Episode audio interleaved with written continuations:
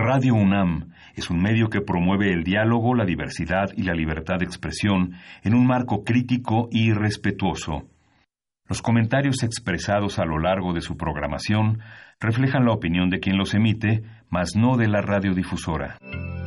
Radio UNAM presenta Primer Movimiento. El mundo desde la universidad.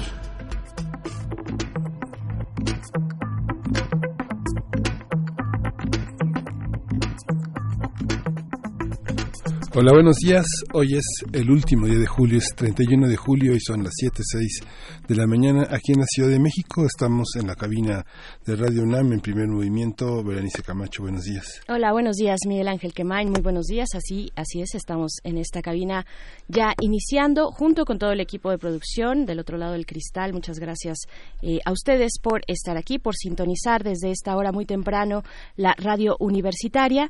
Y pues bueno, eh, tenemos un programa lleno de información. Esta mañana va a estar movida eh, y pues bueno, creo que es necesario iniciar con la noticia, la mala, la mala noticia de otro periodista asesinado. La noche de ayer tuvimos eh, pues esta nota de que Roberto Barragán, director del medio eh, digital del portal digital Guerrero al Instante, fue encontrado muerto con signos de tortura. esto en el estado de Morelos. Una, una cifra de periodistas violentados que sigue en aumento, Miguel Ángel. Eh, desde el asedio, el, hostigamiento, recordemos lo ocurrido a Lidia Cacho la semana pasada, el fin de semana antepasado, eh, en fin, desplazamiento forzado, eh, en este caso un evidente asesinato, esperemos a ver las investigaciones, pero vaya, hay signos de tortura y demás, todo un cuadro de violencia que supone que fue de esta manera la muerte del periodista Roberto Barragán. y pues bueno, creo que vale la pena recordar, bueno, periodistas y defensores de derechos humanos que están eh, pisando intereses de grupos de la delincuencia organizada que muchas veces también toca a agentes del Estado. Apenas la semana, esta semana pudimos ver el informe de Digital Witness que indica que durante 2018 en el gobierno de Enrique Peña Nieto fueron asesinados 14 defensores ambientalistas. México es uno de los países con más activistas muertos y la región de América Latina concentra el 50% de un total de 168 asesinatos contra defensores del territorio, de la tierra y de del, medio ambiente y pues es muy indicativo ver que eh, es asociado este tipo de crímenes están asociados en mayor medida a la industria extractivista, a la minería, donde se concentra el mayor número de agresiones y asesinatos a defensores. Entonces, bueno, esta, esta terrible, terrible noticia, desafortunadamente para iniciar, eh, Miguel Ángel. Sí, justamente eh, la fragilidad de los grupos eh, informativos, de los defensores de derechos humanos, de los ambientalistas, es eh, pan de todos los días precisamente porque no se han creado mecanismos suficientes de protección. En todas partes del mundo sucede esto, pero el claro signo de impunidad y de facilidad que se tiene en México para cometer los crímenes lo coloca a México en los cinco primeros lugares del mundo de peligrosidad para ejercer el oficio del periodismo, que finalmente no solo está vinculado a una manera de ejercer los géneros de periodísticos en un medio informativo, en un portal, sino que forma parte de toda una eh, forma de activismo social en la que el periodismo está vinculado a la defensa de los derechos humanos y a la eh, y al ambientalismo porque justamente publicar, dar a conocer hacer partícipe a los demás de toda esta eh, corrupción, impunidad y peso político que tienen, con el que están involucradas tantas autoridades, hace que el periodismo se diversifique, se amplifique y que la voz, si no es respetada, si no es querida, si es despreciada, si es catalogada, si es etiquetada, corre estos riesgos. Lo hemos dicho muchas veces en primer movimiento, que el desprecio hacia la prensa, el, el rasero con el que se mide hoy a la prensa, hace que haya héroes y villanos, conservadores y liberales, periodistas revolucionarios y periodistas retrógradas. Es algo que debilita muchísimo. Van a empezar a ser los jueces también.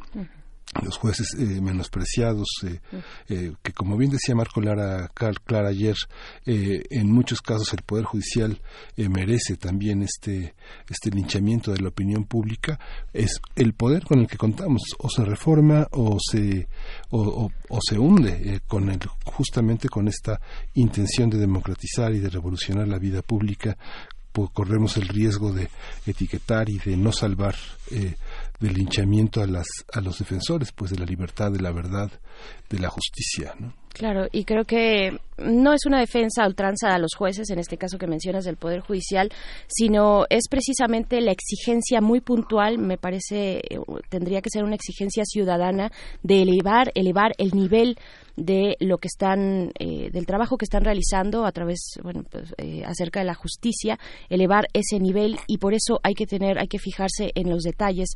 Eh, de pronto, pues el hinchamiento, pues es lo más fácil, lo que tenemos más a la mano y me parece que hay que detenerse un poco en, en, esos detalles y ver lo que lo que se está haciendo, lo que se debe exigir, ¿no? Dónde tenemos que fijar la mirada y pues bueno, importante importante este tema que ayer nos proponía Marco Lara Clar y pues bueno, iniciamos, eh, Miguel Ángel. Sí, justamente con el tema de héroes y villanos vamos a iniciar este, este miércoles eh, con un tema eh, muy interesante, el cine para niños.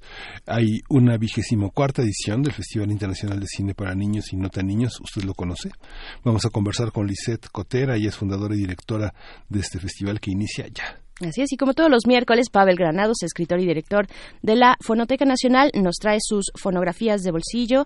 Eh, en esta ocasión, bueno, sigue el hilo del jazz mexicano, la cuarta y última parte de esta entrega, de este especial de fonografías de bolsillo sobre el jazz en nuestro país. Eh, esto en unos momentos más. Sí, y en orden nacional tenemos el caso Narvarte, han pasado cuatro años de este multihomicidio. ¿Qué sabemos y qué ignoramos? ¿Cuáles han sido los errores fundamentales en este caso? Vamos a contar con el comentario de Leopoldo Maldonado, él es subdirector de Artículo 19. Y también eh, vamos a hablar sobre esta ley antimarchas que fue aprobada en el Congreso de Tabasco. Esto en el comentario de Maritza Maritza Calero, quien es directora de noticias de Capital FM Tabasco, vaya tema, vaya tema que ha puesto de relieve pues la vocación de izquierda que deberían tener las personas, los legisladores, en fin, los eh, pues políticos que han llegado, que han llegado a los puestos de poder. Desde esta perspectiva de izquierda, cómo se mira la libertad de expresión. Sí, y la poesía necesaria, hoy es el turno de Bernice Camacho, a ver qué nos trae. Todo listo para aligerar el espíritu. Y en la mesa del día, las estrategias para ayudar a Centroamérica y frenar la migración, vamos a conversar con Camilo Cruz. Él es maestro en comunicación y política por la UAM Xochimilco, coordinador de comunicación del Servicio Jesuita a Migrantes México, que forma parte del grupo de trabajo sobre política migratoria. Él va a estar aquí en vivo en la cabina de, primer movimiento y vamos a tener a Carlos Arrazola. Él es periodista y analista político de Guatemala y bueno, vamos a tenerlo desde allá. Va a estar bueno. Y en nuestra segunda colaboración del día de todos los miércoles, el doctor Plinio Sosa, académico de la Facultad de Química, eh, divulgador de la ciencia, de la ciencia química, nos hablará de la plata, el elemento de la luna, en este especial de los 150 años de la tabla periódica. Y pues bueno, es la manera, es el menú, el menú radiofónico que tenemos para ustedes el día de hoy. Hay que poner atención a lo que va a publicar, eh, a compartir el INEGI en esta mañana. A las 10 de la mañana se presentarán los resultados de la encuesta nacional de ingresos y gastos en los hogares. Ya circula desde esta mañana muy temprano, pues los resultados respecto a la, a la estimación oportuna del Producto Interno Bruto. Se señala, señala el INEGI, que en el primer eh, hubo un aumento del 0.1%, un aumento bajo en términos reales en el trimestre de abril y junio de 2019 eh, respecto al trimestre previo con cifras eh, pues ajustadas por estacionalidad, así lo dice el INEGI, 0.1% en el en el producto interno bruto eh, de abril a junio 2019. Estaremos atentos, atentas a lo que pues todas las cifras que arroje el INEGI respecto a esta encuesta nacional de ingresos y gasto en los hogares. Mientras tanto nos vamos con música, vamos a escuchar de Daimea Rosena Mambo Thank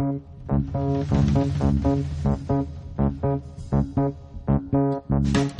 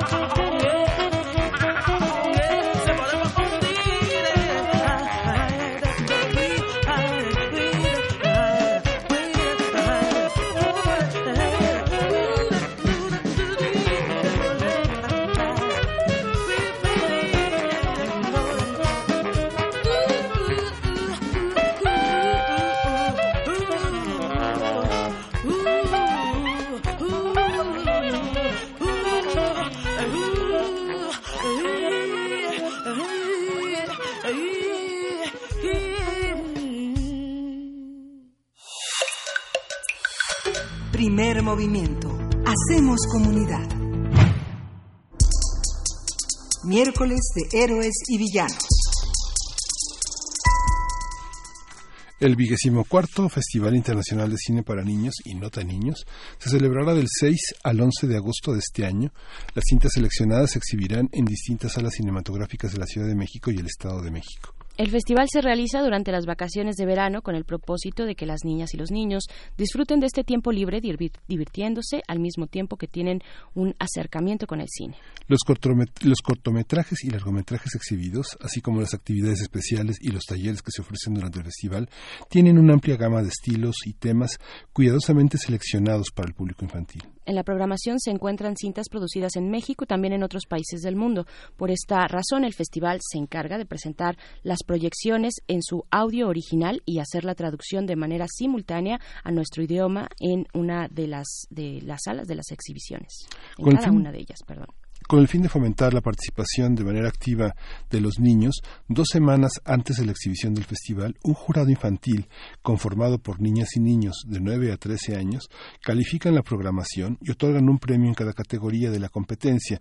Por su parte, el público también puede votar al término de cada una de las funciones y dejar sus comentarios. A partir de la propuesta del Festival de Cine para Niños y No Tan Niños, hablaremos sobre lo que define el público del cine, cómo se han fijado y borrado estas fronteras y qué ofrece hoy este género. Para ello nos acompaña la línea Lisette Cotera, quien es fundadora y directora del festival. Bienvenida, Lisette. Muy buenos días. ¿Qué tal, Berenice? ¿Qué tal, Miguel Ángel? Hola, Lisette. Buen día. Pues un, un, año más, un año más además con nosotros. Eh, hemos estado dándole seguimiento a, las últimas ediciones de este festival eh, muy interesante, muy interesante qué decir eh, desde, desde la mirada de los niños y las niñas eh, en estos momentos, en este 2019. Hay una oferta importante, hay muchos estímulos, pero finalmente lo que importa es ese juicio, ese criterio que se va formando en los más pequeños. ¿Cómo definir, cómo definirías tú el cine para niños, la oferta que tenemos desde ese arte, el arte cinematográfico para los niños y las niñas? Pues mira, son 24 años de promover un, una opción cinematográfica durante las vacaciones de verano. Y yo creo que el cine para niños eh, o el cine que esta opción cinematográfica que durante todos estos años ha ofertado a la población infantil es un cine que está dirigido por profesionales que tienen un interés por las niñas y niños y que parten de sus sensaciones, emociones y a partir de ahí es cómo poner en pantalla que las niñas y los niños se puedan encontrar eh, entre ellos, ¿no?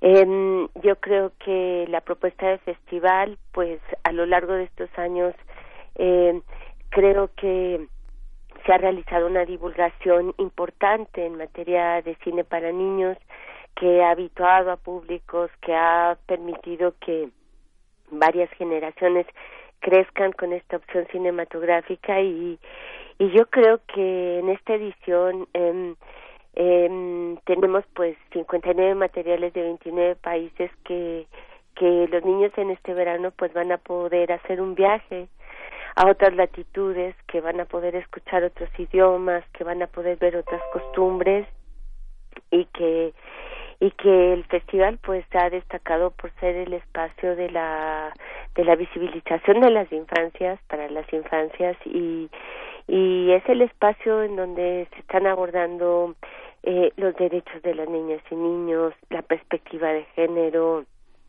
el tener el acceso a la cultura y, y creo que viene una programación muy bonita de muchos países, este, muchas animaciones con distintas técnicas, entonces eh, el festival oferta tiene una oferta muy buena y creo que tiene una programación muy exquisita que van a poder disfrutar eh, las niñas y niños en este verano.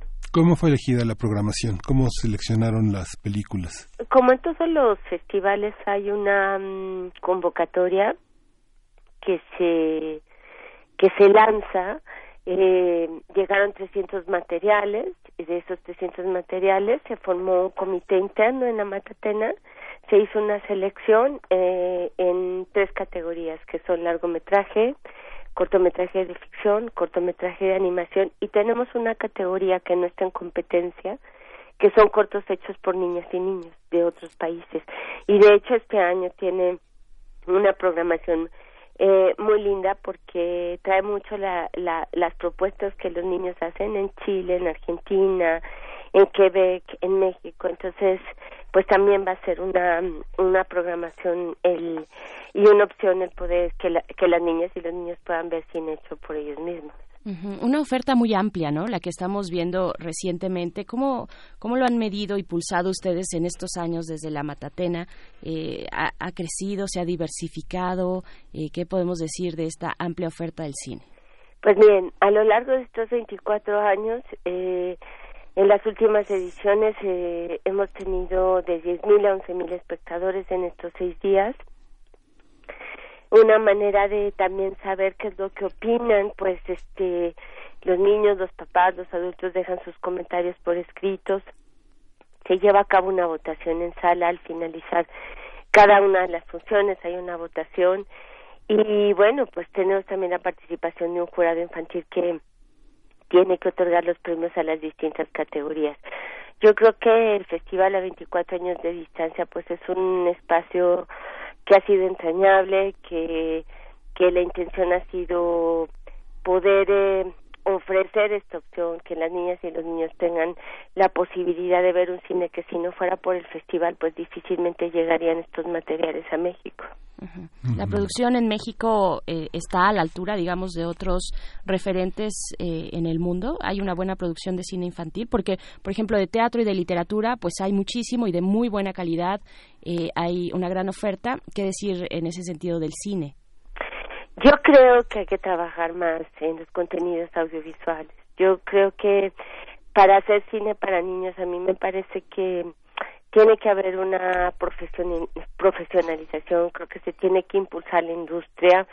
Eh, yo, eh, no sé, en estos años a mí me parece, y siempre lo pongo de ejemplo, creo que los países eh, nórdicos, Alemania, Canadá, Países Bajos destacan por la gran producción, por las políticas públicas que tienen en materia de asignar incluso presupuestos para impulsar que se que se realice un cine para niños. Entonces, en este sentido, sí es algo muy lindo. En esta edición tenemos materiales eh, de, por ejemplo, El Tigre Cien Rayas de Robin Morales, están Las Insurgentes de Jorge Estrada, está Raíz de Raúl Cárdenas, pero sería muy lindo que tuviéramos mucho más cine realizado por muchos directores más que estuvieran interesados en atender a la población infantil. El panorama está prácticamente tomado por las eh, por todo lo comercial. No sé, por ejemplo, uno ve en la en las principales páginas de Netflix eh, producciones que son, que si uno las valora en términos estructurales, eh, son golpes tamborazos para mantener la atención de los niños. Si uno ve, por ejemplo, las producciones que están en Filming Latino, exigen una, una manera de atender, de, poner atención pues, muy, muy distinta a la oferta que está en los en Prime Video, en HBO, en Netflix, en casi todos los portales. Es eh, una gran cantidad de, de, digamos, de manipulación de la atención, ¿no? una, una, una falsa puesta de atención que está en juego. ¿Cómo valoran, cómo valoran ustedes esto? ¿Qué competencia representan este tipo de portales donde mucha gente pone a los niños a hacer cosas que son poner atención sobre estos este tipo de producciones? No, yo creo que eh, como espectadores eh, y, y en nuestro desarrollo humano a mí me parece que las opciones son fundamentales y creo que que el festival en este sentido se ha esforzado a lo largo de estos años efectivamente por elegir el cine que se está produciendo a nivel internacional y que los niños en este sentido al tener acceso al festival pues obviamente tienen eh, yo siempre lo digo es como pararte en una colina y dar una vuelta brincando 360 grados. Eh, tienes muchas opciones tienes la posibilidad de de ver otras maneras de de de otra narrativa eh, este festival tiene materiales con una gran realización y con un gran contenido. Entonces, en este sentido, me parece que a los niños les abre pues una gama eh, de posibilidades y, y, y te permite conocer qué tan vasto es el mundo, ¿no? Yo yo creo que que estos esfuerzos que que los procesos que llevamos los festivales a, a nivel internacional pues es eso, que las miradas de las niñas y de los niños no solamente queden ceñidas a tres o cuatro estrenos, no hay nada en contra de Hollywood, pero la, la realidad es que a nivel internacional hay mucho cine y hay muchas opciones y creo que ese es el gran valor que, que otorga y que ofrece este festival. ¿Este jurado de niños es representativo del público que ustedes quieren? No sé, pienso por ejemplo en, en los jurados de literatura infantil que hay por ejemplo en Francia, ¿no? Donde este el Goncourt de Lycée, por ejemplo, el Goncourt que le dan a los eh, escritores los, los niños y jóvenes, está integrado por toda una red de escuelas. Digamos, aquí estos 11 niños que forman el jurado, ¿de quién son representativos? ¿Qué espectador está representado en ellos? Pues miren, eh, la selección del jurado eh, proviene de, de los talleres. Eh, la Matatena ah, organiza el festival anualmente y la propuesta ha sido cómo crear o diseñar metodologías para introducir a los niños al cine, cómo poder otorgar herramientas, compartir herramientas con ellos. Este jurado eh, se conformó de los dos talleres que se dan al año, se dio un taller en el Getty Institute, un taller de apreciación cinematográfica y otro en el Rule. Y de ahí se seleccionaron a los niños del jurado. Y em, no estamos eh, viéndolo un jurado que represente a las escuelas porque en términos, yo creo que algo que sería maravilloso es que el festival en un momento determinado pudiera pudiera como el 90% de los festivales poder trabajar con las escuelas, que los niños llegaran al cine. Lo que sucede es que tiene que ver con una política pública. Los niños hay que traerlos al cine, hay que tener un presupuesto, hay que movilizarlos en una ciudad tan grande. Obviamente eh, eso se tendría que que revisar. El festival se ha hecho en el verano y en ese sentido siento que el público que que participa es un público que tiene arraigo y otros que se van sumando y pues la intención es que el festival pueda pueda en un momento determinado itinerar en otras partes de la República y que a lo mejor pueda tener esa gran posibilidad de que también al em, al hacerse el festival pues las escuelas puedan llegar este a ver eh, estos materiales este, que están dirigidos a distintas edades, ¿no? por supuesto. Eh, ¿existe alguna política pública? Ya no, ya no digo yo un proyecto o una visión, sino una política pública, un programa eh, no sé si regional o para la Ciudad de México, sería fantástico a nivel federal, pero que dé fomento a los públicos infantiles eh, en, en, la, lo audiovisual, en, en, el arte audiovisual, específicamente en el cine, porque la cartelera de, pues ya lo decía Miguel Ángel y lo sabemos, es apabullante la cartelera del cine comercial y los referentes que tienen los niños y las niñas desde décadas, desde siempre eh, hay, hay alternativas, hay espacios que fomente tal vez el Estado mexicano hacia eh, pues el cine alternativo, un cine más cultural, un, cine hecho a mano? Bueno, yo, yo lo que creo es que eh, la cineteca es un fenómeno a nivel internacional en materia de público que, que atiende y que yo yo veo que hay un esfuerzo eh, para poder ofrecer los fines de semana tener una una una matiné yo creo que eh, cuando hablamos de política pública puede sonar fácil pero no lo es es todo un gran reto. Y tiene que ver con diseños para para atender a las niñas y a los niños en materia eh, eh hablemos ahorita específicamente de cine.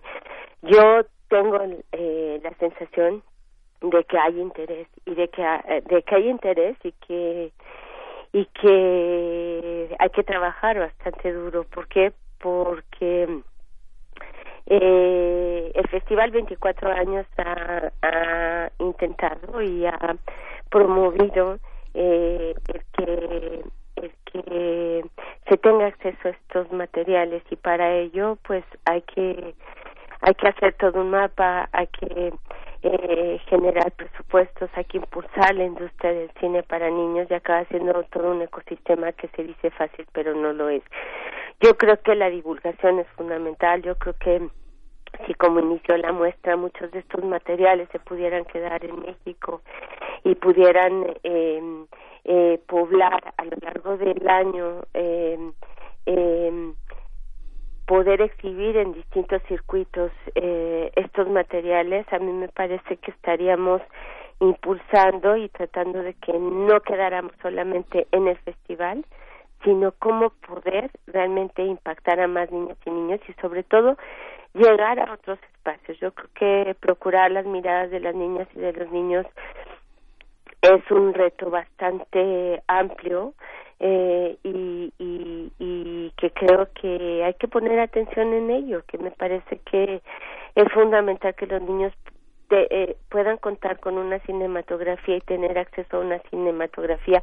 ¿Por qué? Porque se está cumpliendo un derecho cultural y porque mm, aparte ellos tienen el derecho de ver un cine que apele a su inteligencia y que les permita que les otorgue que les otorgue y, y sé que otorgue herramientas en su vida en su vida futura. Entonces eh, espero contestar. Me parece que tiene que ver en términos de todo un diseño y todo un trabajo en donde muchos actores eh, es de muchas acciones y de muchas voluntades y de muchos actores para que se pueda impulsar y pueda llegar a, a, a otros espacios, ¿no? Incluso a mí me parece que el programa escolar es una buena idea que que que que puede que tiene que funcionar pero que tiene que ver también con un gasto impresionante en términos de hay que llevar a los niños a la sala hay que moverlos este hay que buscar que mm, que los niños tengan el acceso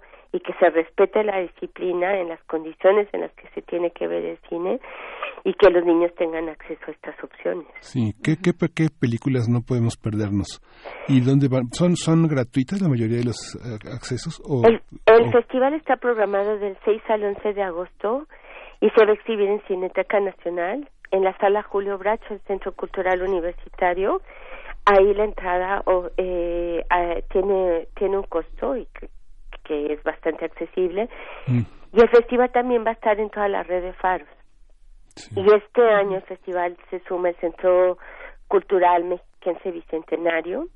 Son 14 programas distintos, o sea que en seis días cada función que se otorgue es distinta. Tenemos una programación muy vasta de 10 largometrajes. Viene material de la India, de Noruega, de Países Bajos, de Alemania. Hay un focus de cine de Alemania me dicen que, que, no se deben perder. Yo creo que todo el festival tiene una gran riqueza y algo que está muy lindo es que hay eh, programaciones, en el caso de Mi Jirafa y Peterson y Findus son largometrajes que están dirigidos para niños que tienen cuatro, cinco, seis años.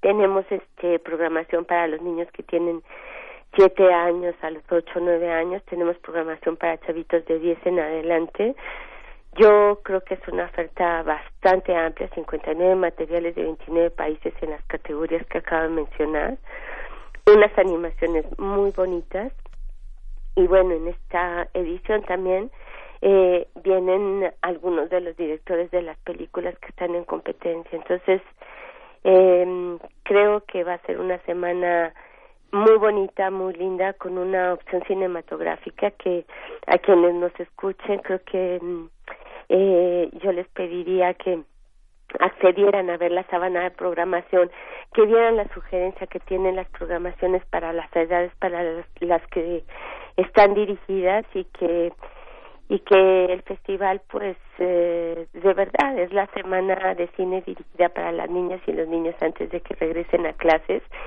y que van a tener eh, acceso, van a poder viajar a otras latitudes y se van a enriquecer bastante con esta oferta de cine que se otorga en este verano. Uh -huh. Lisette, Cotera todavía cuenta con este sistema, este programa de abonos. Mira, más bien, pues sí, los boletos los pueden adquirir en la Cineteca Nacional y también en la sala Julio Bracho la la, eh, la red de faros la entrada va a ser gratuita uh -huh. en el Centro Cultural Mexiquense también y quien esté interesado puede acudir a la Cineteca eh, y comprar sus boletos y sobre todo les sugiero revisen la programación, la sábana de programación, vienen ahí las fichas técnicas, de qué país viene, las historias. Hay una gran riqueza. Yo sé que va a ser una semana muy intensa y muy linda de cine para niños. perfecto. Pues bueno, eh, también está, eh, pues generalmente queda en ausencia del Estado y de las políticas públicas queda eh, pues en manos de las madres y los padres no que, que hagan una búsqueda eh, casi, bueno, digital, ¿no? Muchas veces digital, eh, de buenas propuestas, de una buena oferta, acercar a sus hijos y sus hijas a, esas propuestas internacionales y nacionales, ¿no? Eh, pero hace un momento tú decías, hay que movilizarnos, hay que ir al cine. Y yo no quiero dejar de preguntarte si se ve distinto el cine en la sala de cine o qué es lo que cambia en la sala de cine o frente a una experiencia más bien digital en casa, eh, cuando de pronto pues no tenemos todo el tiempo de, de, movilizarnos, no nos quedan los horarios y pues tenemos eh, la posibilidad de hacerlo vía digital, que vía digital hay muchos, hay muchas opciones, ¿no? Sí, yo creo que la tecnología ahora eh, ha avanzado, yo creo que se tiene también más acceso a otros contenidos. Yo en lo personal a mí me parece que eh, que tener la experiencia de ver el cine en las condiciones, en el espacio adecuado, en una sala de cine, con una buena proyección, con un buen audio, a mí me parece que es fundamental, es una experiencia maravillosa. Eh, yo creo que esa es eh, la gran capacidad también que tiene este este medio tan especial, ¿no? El hecho de llegar a la llegar a la sala, que se apaguen las luces, que se amplía la, la pantalla y que en ese sentido te permite conectar con lo que estás viendo en la pantalla. Yo creo que tiene el cine tiene la gran capacidad de mover muchas emociones. Y en ese sentido, yo creo que cuando uno tiene la oportunidad de tener acceso a estas opciones, sí está padre. A lo mejor a veces no tienes el acceso ni todos los días puedes ir al cine, pero eh, desde la Matatena creo que la intención siempre ha sido esa, ¿no? Cómo introducir a los niños al mundo de las imágenes en movimiento, cómo formar una cultura cinematográfica desde la temprana edad y cómo este ofertar, tener esa experiencia de sentarte en la butaca y de, de experimentar el introducirte a otras latitudes y conocer otras historias y que en este sentido es reencontrarte en pantalla con tus pares y que te ayuda a eh, el cine nos ayuda a reconstruirnos, a reconocernos, es un espejo. Entonces, este, pues si hay la oportunidad, a mí me parece que que que hay que ir al cine, que, hay que estar en la sala, que hay que estar juntos en la sala porque la comunión que se da y el impacto que tiene, creo que sí varía en a verlo en una computadora o en una tele no tiene el mismo impacto. Sí. Y no quiero decir que es bueno que es malo. Simplemente lo que quiero resaltar es que me parece que la experiencia de estar en una sala de cine es fundamental y que si eso lo, lo pruebas desde desde que eres pequeño, eh, creo que estamos habituando y formando públicos y ofertando una opción que, que de pronto no fácilmente tenemos esas opciones para poder disfrutar de estas eh, de esta de esta cinematografía, de este cine, ¿no? Sí, justamente para invitar al cine tenemos, eh, gracias a, ustedes, pues, vamos a regalar cinco pases dobles para cualquiera de las funciones del festival en la sala 1 de la Cineteca Nacional. Vamos a darlos por Twitter. Hay que enviar un tweet con nombre y agregar este el hashtag 24FIC niños. Los boletos tienen este para los ganadores, les anticipamos que tienen que llegar antes la función que elijan con su identificación a la mesa del festival en la Cineteca que va a estar muy muy fácil de, de, ver, de distinguir. Y bueno, por Twitter enviar un tweet con su nombre más el hashtag 24FIC niños. Así es, recuerden que estos pases dobles son exclusivamente para la sala 1 de la Cineteca Nacional eh, uno de los recintos donde se estará proyectando y se desarrollará este festival, el vigésimo cuarto Festival Internacional de, Cines, de Cine para Niños y No Tan Niños, del 6 al 11 de agosto de este año. Y pues eh, te agradecemos mucho. Ojalá podamos estar ahí, ojalá podamos eh, estar en una de las butacas para observar la, la oferta, lo que nos proponen desde la Matatena. Muchísimas gracias, Lisette Cotera. No, gracias a ustedes. Les, mando un abrazo y espero verlos en, eh, en la semana del 24 Festival Internacional de Cine para Niños y No Tan Niños. Así es. Bueno, por último, nada más, la, el sitio electrónico para más información, para ver la cartelera. Sí, es www.lamatatena.org y nos pueden seguir en las redes sociales. Estamos en Facebook en Diagonal, eh, Asociación eh, La Matatena en Twitter estamos en arroba la matatena C. Entonces, este, pues yo les invito a que mm, revisen la programación, chequen los horarios de las eh, de las funciones, vean eh, con, mm, vean la sinopsis de qué países vienen y sobre todo a qué edades está dirigida cada una de las programaciones. Eh, eh, eh es muy es, son muy lindos los materiales y creo que mm, quien conoce el festival empieza a tener arraigo y, y, lleva a sus hijos porque vale mucho la pena. Vale muchísimo la pena. Muchísimas gracias, Lisette Cotera. Gracias. Un abrazo, buen día. Hasta luego. aquí sube la temperatura en esta cabina. Va a subir la, la temperatura, se va a poner un poquito más caluroso. Esto es Fever, un clásico, en la voz de Peggy Lee. Y pues bueno, vamos a escuchar.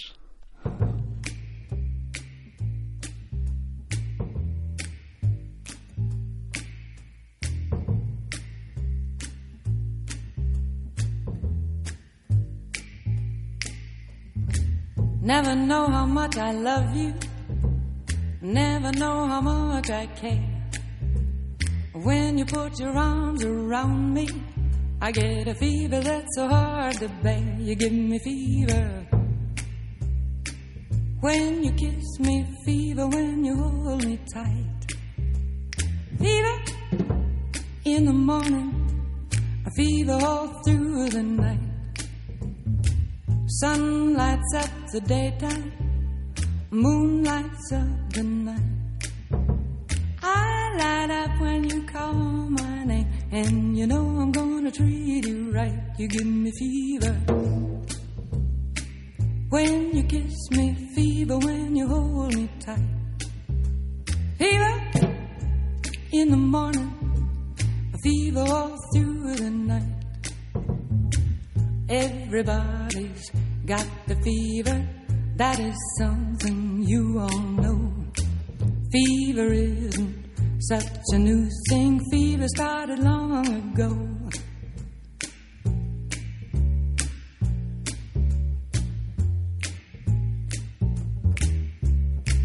Romeo loved Juliet. Juliet, she felt the same. When he put his arms around her, he said, Julie, baby, you're my flame, now give us fever. When we kiss it, fever with thy flaming youth. Fever, I'm a fire. Fever, yea, I burn forsooth.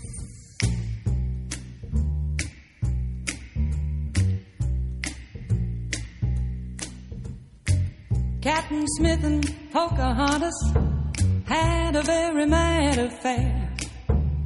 When her daddy tried to kill him, she said, Daddy, oh, don't you dare give me fever. With his kisses, fever when he holds me tight. Fever, I'm his missus. Daddy, won't you treat him right? Now you've listened to my story. Here's the point that I have made. Chicks were born to give you fever, be it Fahrenheit or centigrade, they give you fever. When you kiss them, fever, if you live, you learn. Fever, till you sizzle. What a lovely way to burn. What a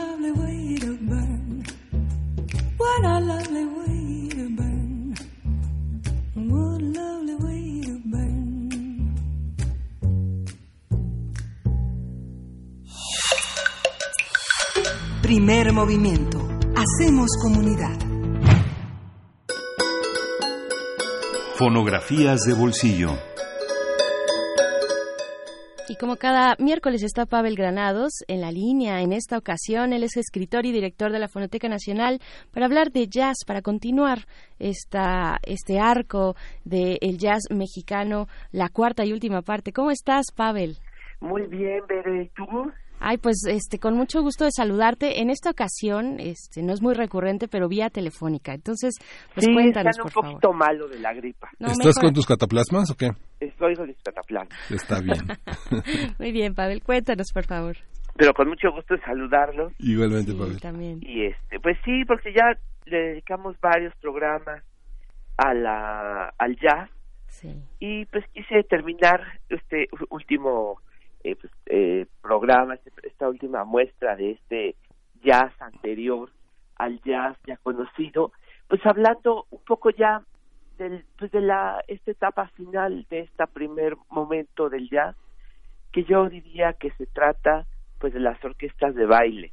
Están en los años 30, en los años 20, les contaba yo, y hay muchas fotografías, muchos testimonios acerca, eh, por ejemplo, muchas eh, de muchos barrios, muchas agrupaciones que hubo hacia la gente que ponía, por ejemplo, jazz band de alguien, ponían el apellido de los integrantes, ponían algún nombre popular de entonces, y poco a poco pues se presentaban en cines, se presentaban en la radio, eh, se- incluso llegaron a grabar algunas cosas, como ya les he mostrado yo, pero también eh, poco a poco fueron dedicándose a los a los a los salones de baile también a, a bailar porque como habíamos platicado también pues el jazz no tuvo una eh, tradición de baile sino que se fue haciendo por medio de coreógrafos desde 1916 en que se hizo el foxtrot Ujú.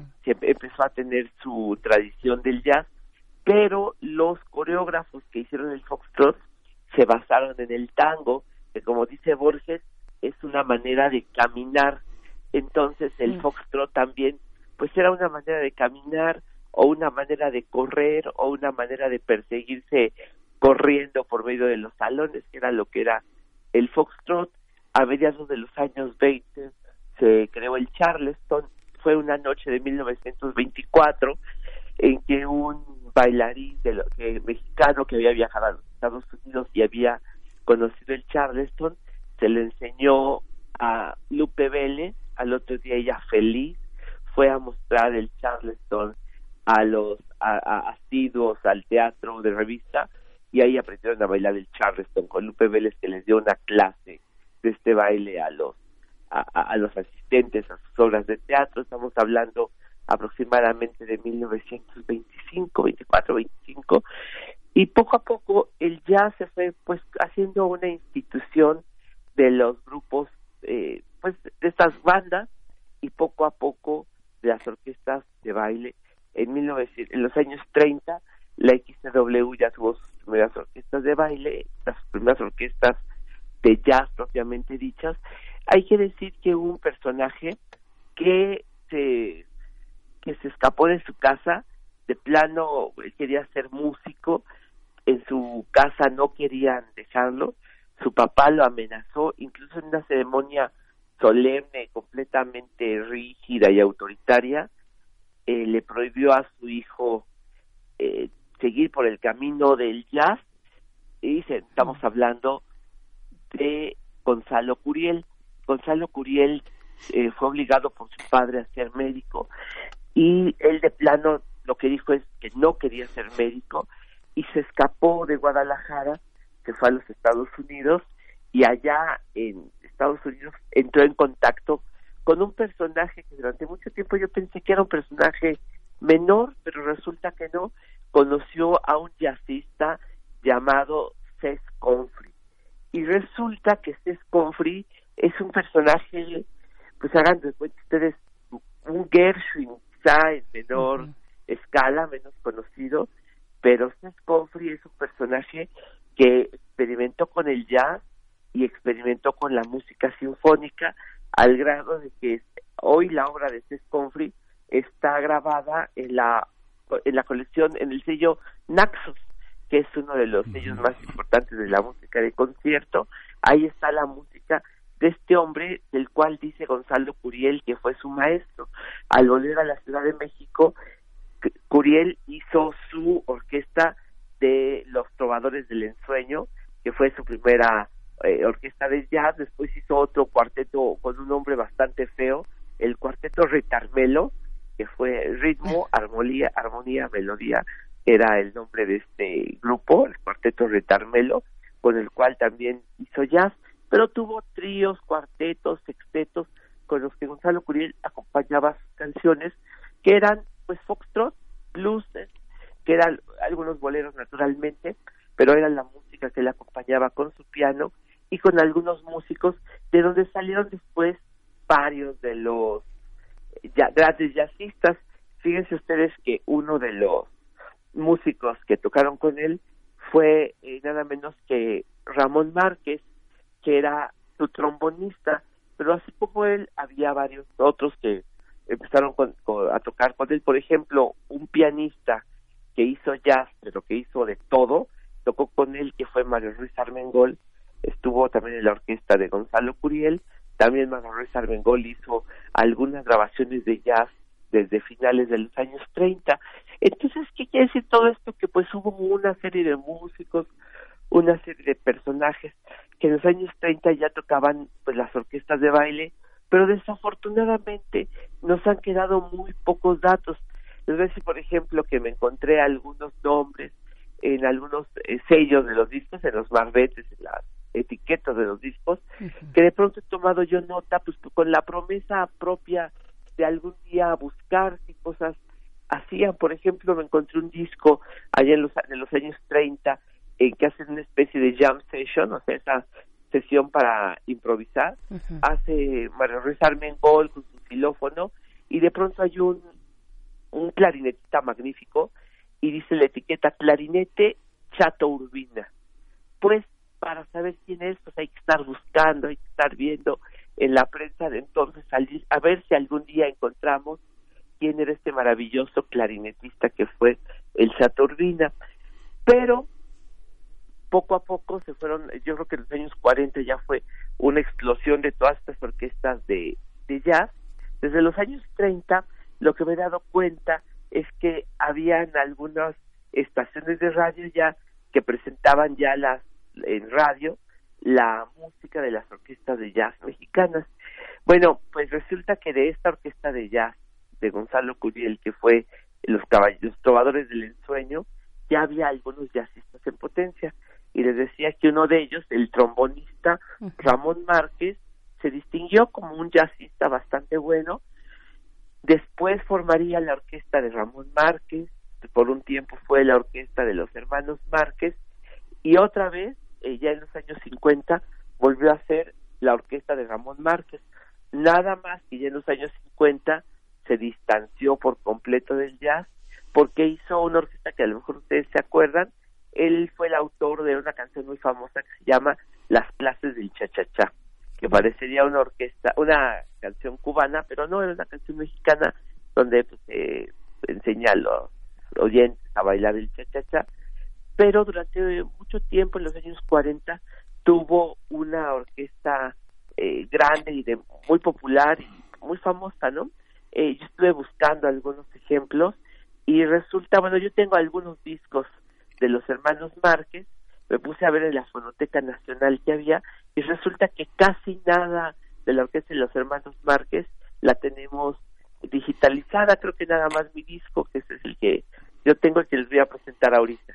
Fantástico. Que se llama Bote de Ensueños del Mississippi. Mm. El autor es Sammy Fair.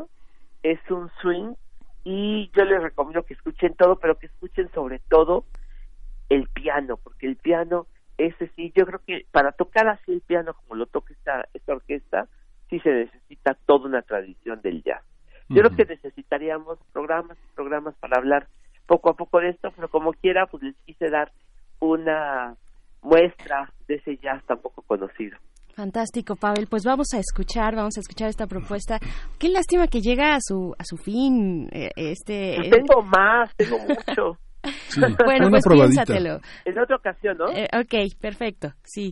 Pues vamos a escuchar, vamos a escuchar esta propuesta. Pavel, te mandamos un abrazo. Ojalá te mejores y puedas estar el próximo miércoles por acá. No sé sí. Y ahí voy a estar. Y despedimos, aprovechamos para despedir porque nos vamos a la segunda hora, primer movimiento, a nuestros amigos de la Universidad de Chihuahua, de Radio Universitaria de Chihuahua. Nos escuchamos mañana. Vamos a escuchar este jazz.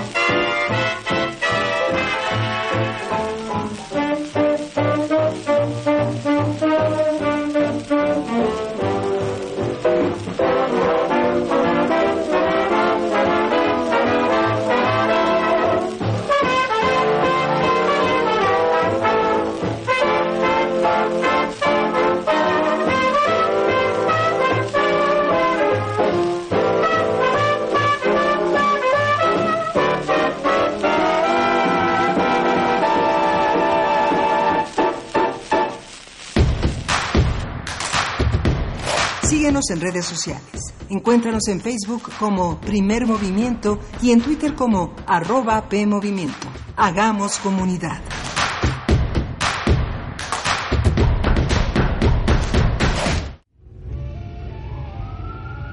Dos viejos rivales del crimen, Doña X y el Güero, deben unirse para eliminar a la nueva competencia que amenaza con sacarlos del negocio. Los martes de teatro de Radio UNAM te invitamos a ver el quinto y último capítulo de la saga teatral Contra Confianza. Por Confianza, de Iván Arismendi Galeno. Dirección David Gerse Kiautlet. Todos los martes de agosto a las 20 horas en la sala Julián Carrillo de Radio UNAM. Adolfo Prieto 133 Colonia del Valle, cerca del Metrobús Amores. Entrada libre. El crimen es de quien lo trabaja. Radio UNAM, experiencia sonora.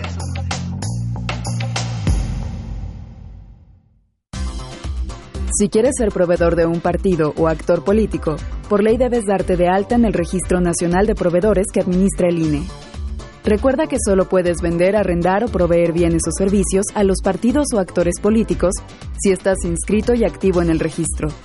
Infórmate en INE.mx o realiza el trámite en rnp.ine.mx. Porque en la democracia contamos todas, contamos todos. INE. ¿Qué tan precavido eres al comprar por Internet?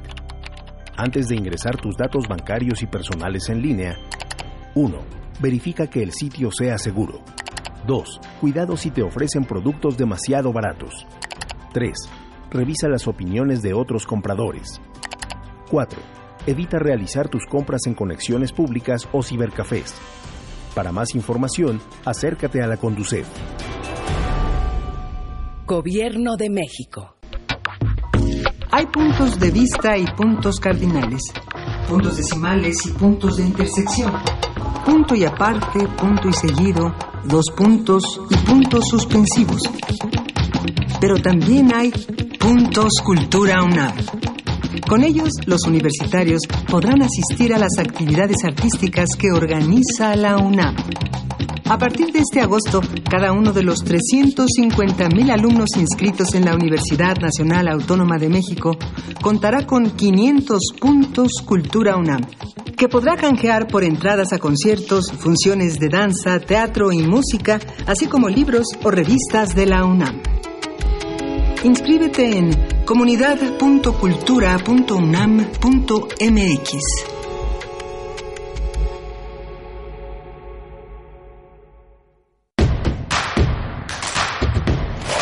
Queremos escucharte. Llámanos al 55 36 43 39 y al 55 36 89 89. Primer movimiento. Hacemos comunidad.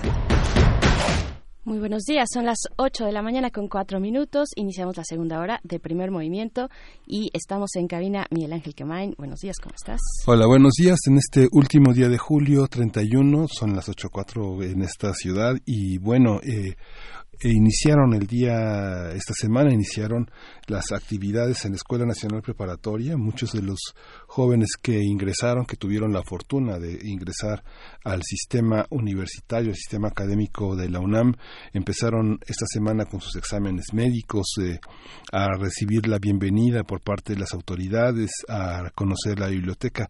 Es muy interesante, es una gran experiencia, una gran posibilidad de contar con este, este apoyo de estudiantil. Hoy justamente las universidades Benito Juárez se decretaron ya existentes en el ámbito administrativo mexicano, pero bueno, esta universidad con más de 150 años, la Escuela Nacional Preparatoria da esta da esta bienvenida y justamente eh, hace casi 50 años, 45, casi 45 años, una joven estudiante protestaba por la por una destitución de un trabajador sindicalizado esa, una, esa joven de 17 años que sobresalía en, un marco de 150 personas, académicos, trabajadores, estudiantes, se, se llama Rosario Robles Berlanga, que tuvo una carrera muy, muy impresionante en, el, eh, en, la, en la participación universitaria. En el, desde el CCH Naucalpan se destacó como una líder estudiantil, como una maoísta de la organización de izquierda revolucionaria y justamente esta trayectoria la documenta el Archivo General de la Nación. Hay una caja que tiene el número 326 en la que está esa documentación que se puede consultar proveniente de la Galería 1 y la Galería 2 del archivo y que contiene una versión pública que desde hace ya algunos años se, solicitó para saber quién era esta mujer que encabezaba la secretaria la Secretaría de Gobierno en la transición democrática de la Ciudad de México, que por primera vez tenía un gobernador que era Cuauhtémoc Cárdenas y justamente esta carpeta entre 1974 y 1979 muestra el liderazgo de una persona que como se decía en el 68 pues se convirtió en todo lo que odiaba, ¿no? Se convirtió en todo lo que este defendió contra todo lo que defendió, se convirtió ahora forma parte de los seis hombres cercanos de Enrique Peña Nieto que están bajo la lupa los exsecretarios de Energía, Pedro Joaquín Colwell, de Economía, Ildefonso Guajardo, el exdirector de Pemex, Emilio Lozoya, el jefe de escoltas de Enrique Peña Nieto, León Traubitz, el general León Traubitz, y justamente Juan Collado, que fue abogado eh, de, este, de este grupo de priistas que se veían tan felices todavía hace un par de años en bodas, fiestas, recepciones, sonrientes, las voces, las fotos del éxito, ahora son, están, este, ensombrecidas por esta persecución de la ley que ellos muchos de ellos llaman política no este, falta en este concierto Ansira de Altos Hornos de México. Pero bueno este es interesante revisar las trayectorias de personas tan ilustres en un momento de la historia mexicana y que este pues era toda una máscara, ¿no? Pues sí. Al parecer, ¿no? Interesante eh, ese ángulo y pues valga, valga este para darle la, bienvenida a, esta generación, a esta nueva generación, el nuevo ingreso de la Escuela Nacional Preparatoria. Yo estoy segura que dentro de sus filas habrá eh, férreos eh, seguidores de Harry Potter, Miguel Ángel, y hoy precisamente es el cumpleaños de, de Harry Potter, cumple 39 años. Estoy segura de que su autora J.K. Rowling jamás previó eh, el fenómeno generacional que significa hoy esta saga de magos, la historia de un joven, de un joven mago mestizo que puso fin a la Segunda Guerra Mágica cuando de bebé derrota a Lord Voldemort, pero que pues es hasta la edad de 11 años que revela su carácter de mago e inician sus, sus aventuras en Hogwarts eh, por medio por medio de la casa Gryffindor y junto a sus amigos Hermione Granger y Ron Weasley. Y pues bueno saludamos a los fans al fandom como le dicen los chavos de esta saga fantástica que nos recuerda que las cicatrices pueden ser útiles. Yo tengo una en la rodilla izquierda que es un diagrama perfecto del metro de Londres. Esas son las sabias palabras de Albus Dumbledore. Y pues bueno, díganos ustedes cuál es su, su libro favorito de esta saga de J.K. Rowling. El mío, eh, nadie me lo pregunta, pero les comparto, es El prisionero de Azkaban, pero bueno, eh, mm, me gusta, me gusta bastante Harry Potter, me gustan los libros, eh, me gustan algunas películas, pero sobre todo el libro del prisionero de Azkaban. Díganos, arroba PMovimiento en Twitter, Primer Movimiento UNAM en Facebook, ¿han leído a Harry Potter? ¿Cuál es su libro favorito? Pues ahí está, hagamos comunidad también a través de estos nuevos referentes eh, y bienvenidos así los jóvenes que ingresan a la Escuela Nacional Preparatoria el día de hoy. Y pues bueno, todavía tenemos eh, dos horas por delante, dos horas interesantes, intensas de transmisión. Vamos a estar eh, conversando con Leopoldo Maldonado, subdirector de Artículo 19, acerca del caso Narvarte, lo que sabemos y lo que todavía ignoramos, dado que el día de hoy este este miércoles 31 de julio se cumplen cuatro años de este multihomicidio, homicidio y multifeminicidio eh, para ser más precisos. Y pues bueno, estaremos conversando con él en unos momentos más porque Artículo 19 ha hecho una gran labor para recibir este cuarto aniversario. Estarán eh, entregando un informe, eh, hicieron una serie de podcasts que también estaremos presentando por acá algunos extractos. Así es que eso para arrancar la segunda hora, Mila. Sí, vamos a tener en la segunda hora también la ley antimarchas en Tabasco. Vamos a contar con el comentario de Maritza Calero, directora de Noticias de Capital FM Tabasco. Justamente ayer Kemch publica una caricatura, dice diferentes épocas, aparece el presidente de la República leyendo la noticia de la ley Garrota en Tabasco y dice, qué bueno que cuando yo era activista en Tabasco no había un presidente como yo. Así es, pues vamos. Fuerte. Fuerte, fuerte. Pues vamos a la, a la nota nacional directo. Vamos. Primer movimiento. Hacemos comunidad. Nota nacional. El 31 de julio de 2015, cuatro mujeres y un hombre fueron torturados y ejecutados en un departamento de la colonia Narvarte. Entre las víctimas se encontraban la activista Nadia Vera Pérez y el fotoperiodista Rubén Espinosa Becerril, quienes llegaron a la Ciudad de México huyendo de la persecución del gobierno de Veracruz a cargo de Javier Duarte. Las otras víctimas eran la trabajadora del hogar Olivia Alejandra Negrete, la modelo Mile Virginia Martín y la estudiante Yesenia Quirós Alfaro. A cuatro años de este crimen, el llamado caso Narvarte no ha sido esclarecido. No hay móvil del asesinato y solo hay tres detenidos, pero ninguno de ellos ha recibido sentencia. Además, todos los inculpados han denunciado torturas. A pesar de que la Comisión Local de Derechos Humanos emitió una recomendación por este caso, la pasada administración solo cumplió dos de los 17 puntos recomendatorios. En días pasados, la revista Proceso dio a conocer que la Procuraduría Capitalina reabrirá las investigaciones para esclarecer este multifeminicidio y un homicidio. Por ello, presentado a los familiares de las víctimas ocho líneas de investigación. Conversaremos sobre este caso, qué procesos se han seguido, qué se sabe y qué se ignora, se ignora todavía al respecto. Para ello nos acompaña en la línea Leopoldo Maldonado, quien es subdirector de la organización Artículo 19. ¿Cómo estás, Leopoldo? Muy buenos días. Te saludamos en cabina Miguel Ángel Quemain y Berenice Camacho. ¿Cómo estás? Hola, ¿cómo están, Berenice y Miguel Ángel? Como siempre, un gusto estar con ustedes. Gracias, igualmente, Leopoldo. Gracias, Leopoldo. Supongo que muy apurados eh, ustedes en artículo 19 porque han decidido, como cada año, realizar una serie de, serie de acciones, entre ellas un informe que tendrá lugar el día de mañana sobre este caso que, que, nos convoca hoy a, conversar contigo. Eh, comenta, por favor, para la audiencia, pues cómo ¿Cómo ha evolucionado este caso? ¿Qué sabemos? Eh, ya decíamos eh, en la introducción que pues hay personas detenidas, ah, hay, me parece, una sentencia, tengo entendido. Dínoslo tú, por favor. Sí, mira, eh, pues básicamente como, como bien resumían, es un caso que se mantiene en la impunidad. Las organizaciones que acompañamos a las víctimas, porque hay que recordar que eh, cómo acompañamos eh, este caso a los familiares.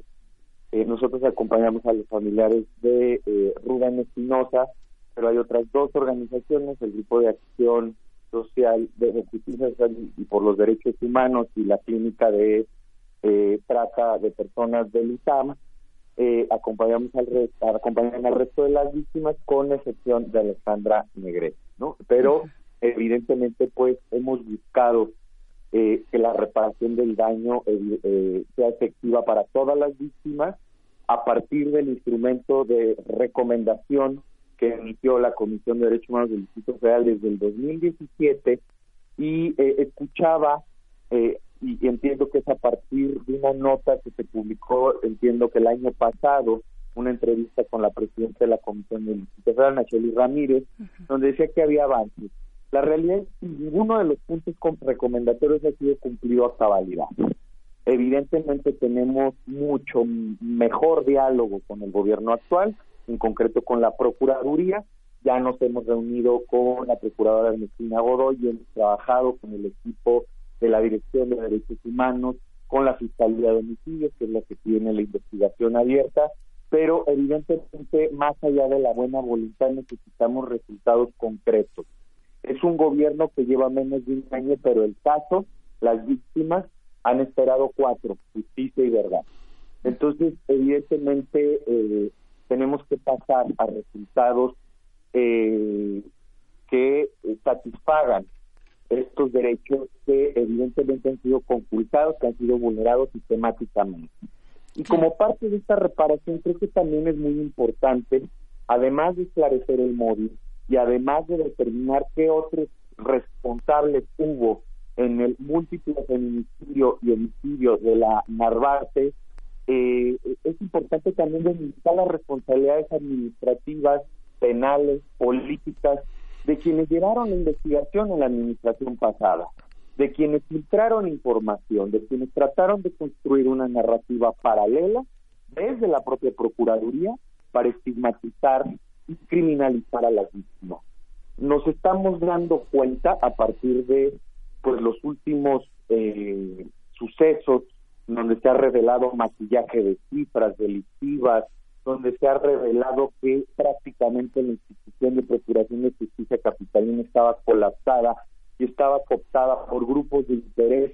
Pues bueno, no solamente es un tema de maquillaje de cifras, también manipulaban maquillaban investigaciones, como la Narvarte, como el de Leti, como el de Yacini, como el caso de Marco Antonio Reyes y muchos otros casos emblemáticos que son la muestra del estado de la Procuración de Justicia en esta ciudad. Si de verdad quiere haber un cambio, se tiene que deslindar responsabilidades al más alto nivel de quienes eh, generaron esta situación en la Procuración de Justicia en la ciudad. claro, ahora que, que eh, traías a la mesa esta cuestión del pasado gobierno de la Ciudad de México, el maquillaje de cifras que se ha revelado por parte de la actual administración, pues nos dice mucho de lo que estaba también ocurriendo y, de cómo leemos la realidad, eh, cómo la leímos en aquellos momentos. Yo creo que eh, todavía en aquellos momentos, cuando sucede este terrible caso, la Ciudad de México era considerada como un oasis ajeno a la violencia y al crimen organizado, ¿no? ¿Qué, significa en ese sentido? ¿Qué nos vino a traer eh, el caso Narvarte? Eh, ¿Qué significa, digamos, para la sociedad? ¿Cuál fue el impacto que tuvo? Pues tal cual, se cayó una imagen falsa de que este era un refugio para periodistas y personas defensoras. Eh, nosotros como artículo 19 siempre registramos que el mayor número de agresiones en el país contra la prensa se registraba en la Ciudad de México evidentemente en contextos muy determinados como lo fue las manifestaciones. Recordarán que sobre todo del 2000, de finales del 2012 a buena parte del 2014 hubo eh, una oleada de represión, ¿no? Por parte del gobierno de Mancera.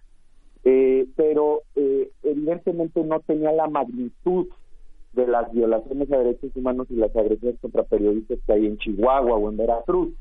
Y precisamente aquí se conjugó una situación en la ciudad en donde más se cometían agresiones, no de la gravedad y magnitud que se cometían en otras latitudes, y un activista y un periodista que se desplazan del estado más violento contra la prensa en términos de gravedad, que es Veracruz. Durante el gobierno de Javier Duarte se registraron 17 asesinatos de periodistas. Evidentemente, ante el hostigamiento y las amenazas, Rubén Espinosa decidió moverse. Él es originario de acá, él era originario de acá de la Ciudad de México, aquí radicaba su familia, pero había encontrado trabajo allá siete años antes y eso evidentemente marca un parteaguas en la percepción que se tenía sobre la protección a estos grupos de población, a los movimientos de derechos humanos y a la prensa en México. Sin embargo, pues la falta de justicia y la falta de verdad, al no haber esclarecido el móvil, la zozobra y la incertidumbre sigue generando eh, condiciones adversas para un efectivo ejercicio periodístico. Y además sigue generando condiciones propicias para que este tipo de agresiones y violaciones a derechos humanos se sigan consumando claro. ¿Cómo, eh, ¿Cómo entender este caso a la luz de un nuevo gobierno en la Ciudad de México? Nos hablabas de una apertura, de un diálogo un poco más abierto, más directo, más fluido con, por, ejemplo, la Procuraduría de la Ciudad de México. ¿Qué sabemos en ese sentido, eh, por ejemplo, de la línea de investigación? Eh, ¿Cómo se ha planteado o replanteado tal vez lo ocurrido en aquel 31 de julio de 2015? Mira, apenas a la semana, hace dos semanas, tuvimos un plan de investigación serio, objetivo, claro, eh, y te estoy hablando de hace dos semanas, eh, ya a dos años de haberse emitido la recomendación de que se construyera este plan de investigación, con las ocho hipótesis que mencionabas en la introducción de la entrevista, ocho hipótesis que ya se redujeron a cinco y una evidentemente tiene que ver con el móvil político. Apenas estamos delineando, digamos, en cada una de las hipótesis, cuáles van a ser las diligencias, cuáles van a ser los actos de investigación que nos van a permitir confirmar o descartar. Pero apenas estamos en ese trabajo. Esto es escandaloso. A cuatro años que se cumplen hoy de este terrible crimen, apenas la Procuraduría está comenzando a hacer un trabajo serio, formal, objetivo e inteligente. Sin embargo, hay muchas asignaturas pendientes. Tenemos el tema de la indemnización o reparación económica. Tenemos el tema de una disculpa pública. Tenemos el tema de las responsabilidades penales y administrativas de quienes eh, desviaron la investigación y de quienes filtraron información eso no lo hicieron mandos medios, eh, mandos bajos, servidores públicos de bajo nivel. Eso, eso fue fraguado y lo sabemos desde los eh, altos funcionarios de la Procuraduría. Tenemos el dato, por ejemplo, de que estuvieron invitando a periodistas afines y no afines al gobierno de Mancera y le estuvieron enseñando el expediente presentando una versión manipulada de los hechos, para ellos inocular su narrativa. Bueno, pues que se investigue eso. Eso, es precisamente lo que estamos buscando. Evidentemente en el centro es que se esclarezca el crimen, pero también que se castiguen, que se reparen las violaciones a derechos humanos que generaron una terrible revictimización en las familias de la cual no se ha podido recuperar. Tenemos unos audios, ¿verdad? Sí, así es. Eh, Leopoldo Maldonado, pues ustedes en el artículo 19 eh, tienen eh, preparada una serie de actividades, de actos, entre ellos un informe, también una serie de podcasts que pueden consultar completos. Son cuatro podcasts, cuatro entregas. pueden consultarlos quienes nos escuchan en la página de artículo 19, pero tenemos unos extractos de, de estos podcasts, una selección que ha hecho la producción de primer movimiento para que los escuchemos, así es que te pedimos que nos esperes en la línea y regresamos. un más para regresar. Vamos a escuchar. Por supuesto, gracias. Gracias. Matar en México cada vez parece más normal. Las autoridades encargadas de procurar justicia refuerzan la idea al omitir investigaciones a fondo para saber no solo quién mata, sino para qué y quién está detrás de la muerte. Porque eso dicen es una exquisitez. Este es el caso de la Procuraduría General de Justicia de la Ciudad de México y su desempeño en el caso conocido como el homicidio y los cuatro feminicidios de la colonia Narvarte, ocurrido el 31 de julio de 2015, cuando fueron torturadas y asesinadas la modelo de nacionalidad colombiana, Mile Virginia Martín, la trabajadora del hogar Alejandra Negrete, la maquillista Yesenia Quirós, la activista Nadia Vera y el fotoperiodista Rubén Espinosa. Más allá de la estigmatización y revictimización que se generó a su alrededor, antes de morir, las víctimas tenían una historia, preocupaciones, sueños, una vida. ¿Quiénes y cómo eran? ¿Cómo llegaron al departamento 401 del número 1909 de la calle Luz Aviñón? Por el derecho a la verdad, artículo 19, Oficina para México y Centroamérica, presenta una investigación sobre el caso del homicidio y los cuatro feminicidios de la colonia Narvarte. Este proyecto es posible gracias a Fondo Canadá para iniciativas locales y Open Society Foundations. Este podcast se basa en gran parte en la investigación realizada para Artículo 19 por la periodista Sara Pantoja. Olivia Alejandra Negrete Avilés, la mayor de cinco hermanos, nació el 6 de noviembre de 1975. Tenía tres hijas de 23, 22 y 13 años. Era madre soltera y tenía trunca la secundaria. Vivía en el municipio de Naucalpan, Estado de México, pero trabajaba en la capital del país. Desde principios del 2015 comenzó a trabajar como ayudante de limpieza y cocina en un comedor industrial en los alrededores de la estación del metro Chabacano en esta capital, pero a los dos meses renunció porque no le pagaron lo prometido.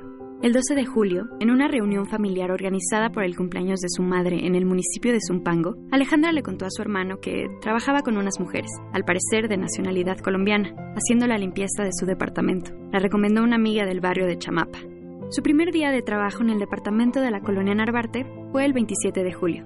El acuerdo fue que le pagarían 300 pesos por día. Según sus hermanos, Ale era muy reservada para hablar de su trabajo. Solo les dijo que era en un departamento, pero no dijo ni dónde ni con quién. El viernes 31 de julio, Alejandra despertó a las 5 y media de la mañana. Se preparó para ir a trabajar y persignó a su hija adolescente. Que Dios te bendiga. Cuídate mucho. Te amo, le dijo. Hacia las siete y media de la noche, su familia comenzó a preocuparse porque no contestaba el teléfono ni llegaba a casa de su amiga para recoger a su hija, a quien dejó encargada. Su amiga Sandra y el esposo de esta, Joel, sabían en dónde trabajaba, así que fueron a buscarla al departamento de la calle Luz Aviñón. Los policías les indicaron que fueran a la delegación Benito Juárez, y fue así como se enteraron de lo ocurrido. La Procuraduría no avisó de forma directa a las familias lo sucedido. Este podcast continuará. Pues ahí está el trabajo que encabeza Sara Pantoja, periodista, después de cuatro años del caso de la Narvarte, un homicidio y cuatro feminicidios. Y estamos y continuamos en la línea con eh, Leopoldo Maldonado, quien es subdirector de Artículo 19. Leopoldo, Uf, eh, estaba, estaba recordando que hace eh, precisamente un, mes antes, más o menos, de que ocurrieran estos hechos, eh, Javier Duarte advirtía en una comida con reporteros y, periodistas, directivos de medios, les decía, pórtense bien, vienen tiempos difíciles, ¿no? No, no anden en, malos pasos, coludidos con la delincuencia organizada, en fin, una nota que pues a, muchos nos hizo levantar la ceja y que después vino este terrible momento. ¿Qué decir? ¿Qué decir de, de cómo leemos ya en la actualidad del ambiente que, se vive para los periodistas y las periodistas en nuestro país a cuatro años con todos estos elementos. Eh, vaya, ¿qué, podrías comentarnos? Sí, ¿cómo se particulariza en este caso la, la, presencia de un periodista entre los asesinados? Bueno, pues evidentemente es, un tema que muchas veces ha adquirido mucha notoriedad o mucha relevancia precisamente por la propia historia de Rubén y por los antecedentes de persecución y amenaza. Eso de ninguna manera eh, debe de, nublar o ensombrecer la memoria de las demás eh, compañeras que fueron asesinadas, eh, pero evidentemente lo que ha marcado es estos antecedentes de violencia eh, del contexto de violencia en Veracruz contra la prensa, ¿no? en una persecución activa por parte del propio Estado y eh, en la condición de desplazamiento de Rubén. Hay que recordar, mucho se ha dicho que Rubén, que si la fotografía de Duarte, que fue eh, en ese momento portada de proceso, se le veía con un rostro descompuesto, con un abdomen voluminoso, ¿no? Porque lo ridiculizaba de cierta manera que lo ponía como al descubierto. Eh, no necesariamente puede ser esa fotografía algunas de las razones por las que lo persiguieron. Él era muy activo defendiendo a sus compañeros periodistas. Por eso hablamos de un móvil político. Cada que asesinaban a un periodista en Veracruz, él salía a manifestarse con sus compañeras y compañeros de voz alterno. Eh, es un colectivo que se formó en aquel entonces y que ahora es un medio de comunicación. Entonces, evidentemente, todas estas condiciones políticas pues eh, resaltan y no han sido eh, detalladas o no han sido profundizadas en la investigación. Hay testimonios, hay evidencia, hay, hay fotos, hay videos, hay fotos, por ejemplo, de cómo operaban grupos civiles o grupos parapoliciales deteniendo gente en las manifestaciones, los famosos orejas también, y que si lo vinculamos con recientes investigaciones de la Fiscalía General de Veracruz, que hablan de verdaderos escuadrones de la muerte creados por el entonces secretario de Seguridad Pública, Arturo Bermúdez Punta, empieza a cobrar sentido esta narrativa. Eso es lo que queremos, que se profundice en esta, en esta hipótesis, sin descartar otras que evidentemente eh, se tienen que ir acotando con el tiempo. Cuando nosotros nos decía el jefe de gobierno y el procurador, todas las líneas de investigación están abiertas a dos o tres años, nos parecía realmente absurdo e inverosímil. Una investigación que tiene hasta el momento todas las líneas abiertas es una investigación completamente ineficaz e ineficiente. Claro, es una investigación que no avanza. Sí, aunque lo que hemos visto, eh, lo mencionaba Berenice Camacho a Duarte, pero en realidad Fidel Herrera hizo lo mismo, citaba en su, en su, frente a su escritorio a toda la gente con la que estaba en disenso este les ponía su gorra roja y les regalaba una camiseta roja para decir que este él mandaba en Veracruz, pero a todos, a los actores más pequeños y a los actores más importantes. Es una, es una tradición de autoritarismo en ese estado, donde ha sido uno de los estados donde los periodistas han sido más agredidos. Ahora está Guanajuato también, pero han sido una serie de características de los gobernadores. Esto de pórtate bien. Se difundió en una nota por Duarte, porque era el exceso, ya los levantones en Veracruz, en Jalapa y en el puerto eran, eran aterradores la gente se fue de Veracruz. Mucha gente que, que, no tenía una plaza en el único lugar de refugio que era la Universidad Veracruzana se fue a otros estados. Pero esta, esta parte de las eh, víctimas indirectas, eh, Leopoldo, ¿cómo, ¿cómo entenderla? Cuando se persigue un crimen hacia un periodista y los daños colaterales, ¿cómo deben de entenderse? ¿Hay eh, víctimas eh, indirectas? ¿Es, eh, ¿Es algo así como menos importantes o más importantes? ¿Cómo se entiende judicialmente ese tema?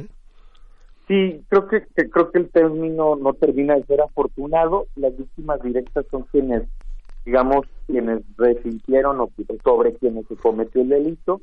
Las indirectas, pues es un círculo de familiares y eh, amigos, ¿no? Es decir, quienes indirectamente, ¿no? Eh, eh, o, por como resultado del crimen cometido contra su familiar, también son víctimas, ¿no? Al final, creo que todas son víctimas, ¿no? ya incluso la Corte Interamericana de Derechos Humanos, que hace un tiempo ese término, lo ha dejado de usar, pero, bueno, esto nos permite, digamos, diferenciar entre quienes fueron directamente eh, asesinadas y entre quienes más bien son sus son sus familiares quienes le sobreviven, ¿no? Eh, sí nos parece muy importante esto porque el tratamiento a las víctimas, en este caso indirectas, a las víctimas, a las sobrevivientes, eh, ha sido fatal, ¿no? Ha empezado a mejorar un poco con este diálogo con la nueva administración, pero evidentemente eh, hay muchísimo que depurar todavía en este tema.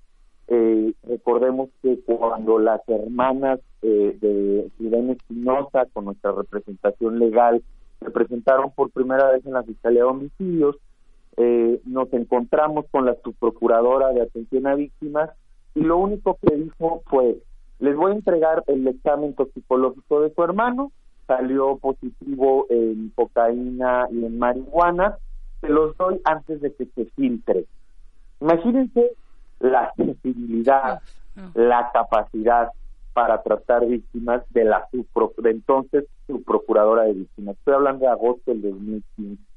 una amenaza evidente de que iban a filtrar, de que iba a seguir esta narrativa estigmatizante y evidentemente eso pues ha generado, dinamizó de inmediato cualquier eh, posible confianza hacia la institución de procuración de justicia.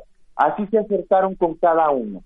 Eh, la manera como entregaron el cuerpo de Emilia y familiares en Colombia, eh, los lugares donde esperaron a la señora Indira, mamá de Yesenia, o a Mirta, mamá de Nadia, en lugares, eh, como se dice, de mala muerte, ¿no? Donde eh, de verdad era revictimizante, lugares donde incluso los utilizaban para arraigos, ahí hospedaban a las víctimas. Entonces, han tenido que vivir un calvario ya retraumatizado, o sea, lo que por sí es terrible que es perder de esta manera brutal a un familiar, pues todavía la propia institución se encarga de pisotear la dignidad de las víctimas, que por cierto, pues se encuentra intacta y se encuentra evidentemente en lucha todavía por encontrar justicia. No van a cesar. Claro, bueno, el fenómeno de las víctimas es tan amplio en nuestro país que tenemos una comisión ejecutiva de atención a víctimas, ¿no? Eh, que, por cierto, bueno, tiene sus, sus, sus condiciones propias en estos momentos, eh, pero, pero es importante, es importante recuperar esto porque en algún momento, Leopoldo, también las víctimas indirectas pueden ser, puede ser la comunidad misma, puede ser la sociedad misma que se ha visto golpeada y, dañada eh, a través de X o particular hecho, en este caso el caso de la Narvarte pero eh, bueno, es importante recuperar esto que nos estás comentando. Eh, ustedes tienen, a partir de o a través del artículo 19, eh, tienen una serie de actividades, van a realizar, a presentar un informe, dos informes el día de mañana. Cuéntanos, por favor, de lo que vamos a poder ver para el día de mañana que tienen agendados en, en artículo 19. Bueno, ya, ya lo adelantaban, será el informe en el que profundizó desde una perspectiva periodística Sara Pantoja, pero este proceso peleado un seguimiento puntual desde el principio y eh, también otro informe sobre análisis del discurso precisamente, ¿no? Eh, ya habíamos emitido un, informe general sobre los llamados juicios mediáticos, sobre cómo las autoridades en colusión con ciertos medios de comunicación van construyendo narrativas paralelas a los juicios, a los procesos penales, para criminalizar víctimas para adelantar sentencias contra los probables responsables, para vulnerar la presunción de inocencia, etcétera, etcétera. Bueno, este caso es una muestra de ello. Entonces hacemos un análisis profundo del discurso, sobre todo el discurso machista, sexista en contra de las víctimas eh, mujeres, que son cuatro, víctimas de feminicidio, y también en contra de eh, eh, Rubén Espinosa, ¿no? Pero evidentemente todos estos productos, todas estas entregas, los podcasts, los, los informes, eh, también ya publicó el Chamuco eh, una novela gráfica sobre el caso, es decir, es, es para conmemorar, para mantener la memoria, para que eh, no se tenga por resuelto un caso que desafortunadamente para muchos ya se le dio carpetazo. No ha sido así, seguirá abierto y seguirá abierto hasta que se mantenga, se, se, se, agoten todas las líneas de investigación y se garantice justicia.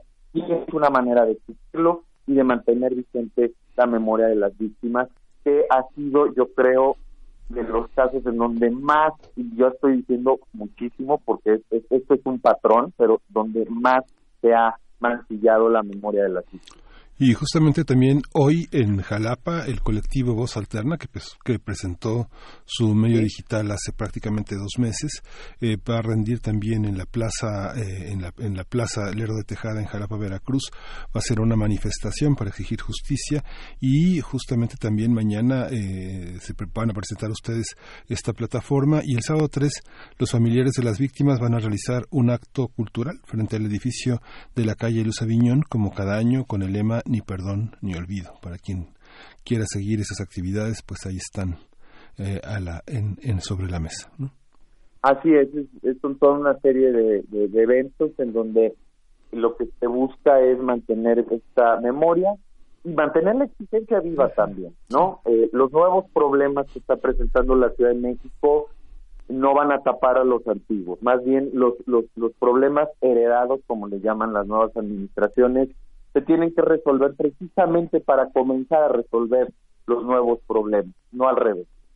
Pues ahí está. Eh, te agradecemos mucho, Leopoldo Maldonado. Estaremos atentos a Artículo 19, a estas organizaciones que pues realizan estos actos de memoria, pero también, como bien dices, de exigencia, sin eh, menoscabar pues la importancia de los feminicidios. En un caso que también tiene, eh, al parecer, dentro de los cinco, cinco hipótesis, pues hay una que apunta al móvil político. Rubén Espinosa, fotoperiodista, Nadia Vera, activista, Mile Martín, modelo, Yesenia Quiroz, maquillista, Alejandra Negrete, trabajadora del hogar. Pues bueno, ahí están esos nombres que no debemos olvidar, que, que hoy recordamos y pues agradecemos mucho esta, esta conversación contigo, Leopoldo.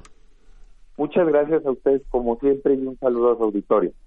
Muchas gracias. Otro de vuelta. Y pues bueno, no, no olvidar tampoco que eh, que el día de ayer, en la noche de ayer, tuvimos esta noticia de que Roberto Barragán, director del medio Guerrero al instante, fue encontrado muerto.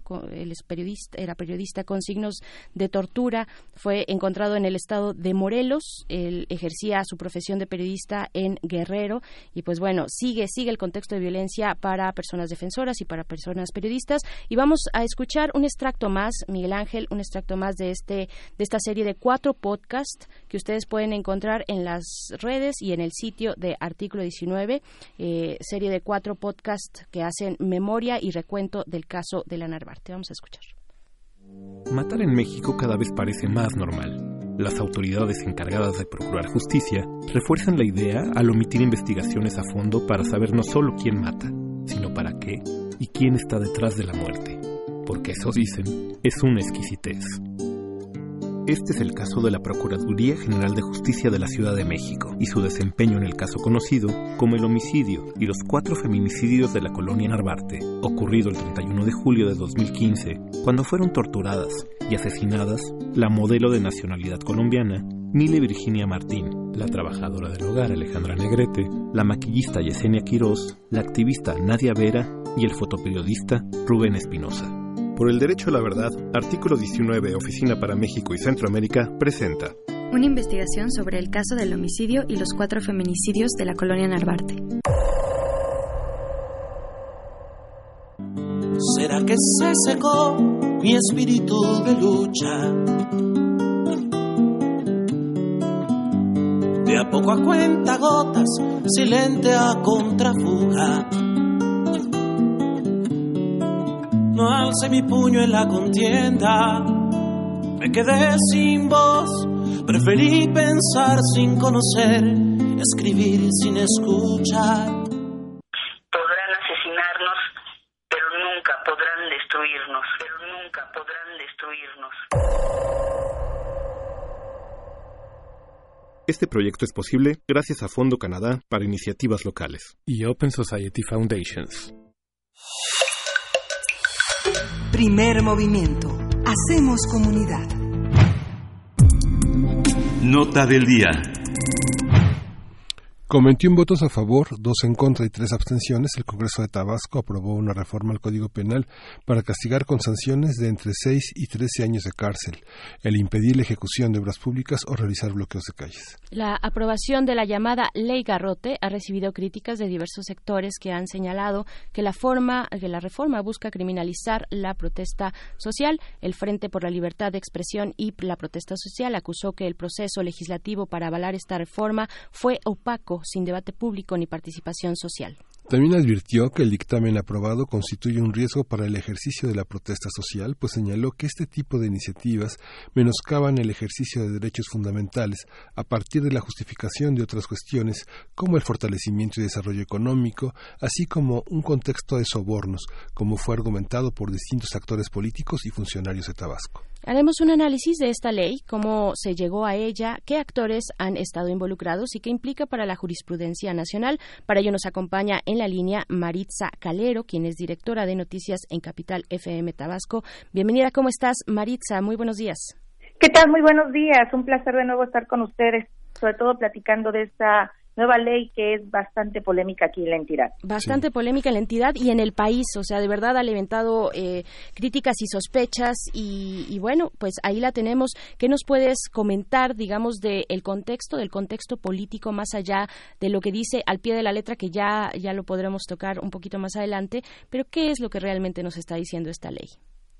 Mira, esta ley lo que está diciendo es que el hecho de que tú te puedas manifestar en contra de algo que no te parece eh, puede ser usado para que eh, pues te metan a la cárcel y hay diferentes eh, tipos de sanciones de 6 a 13 años de prisión.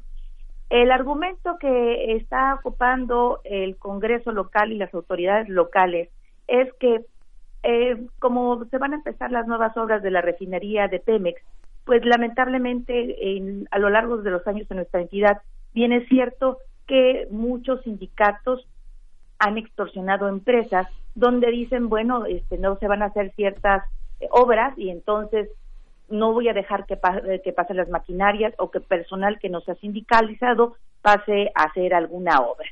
Y entonces cierran caminos, cierran este, el acceso a las empresas. Es el argumento que dan.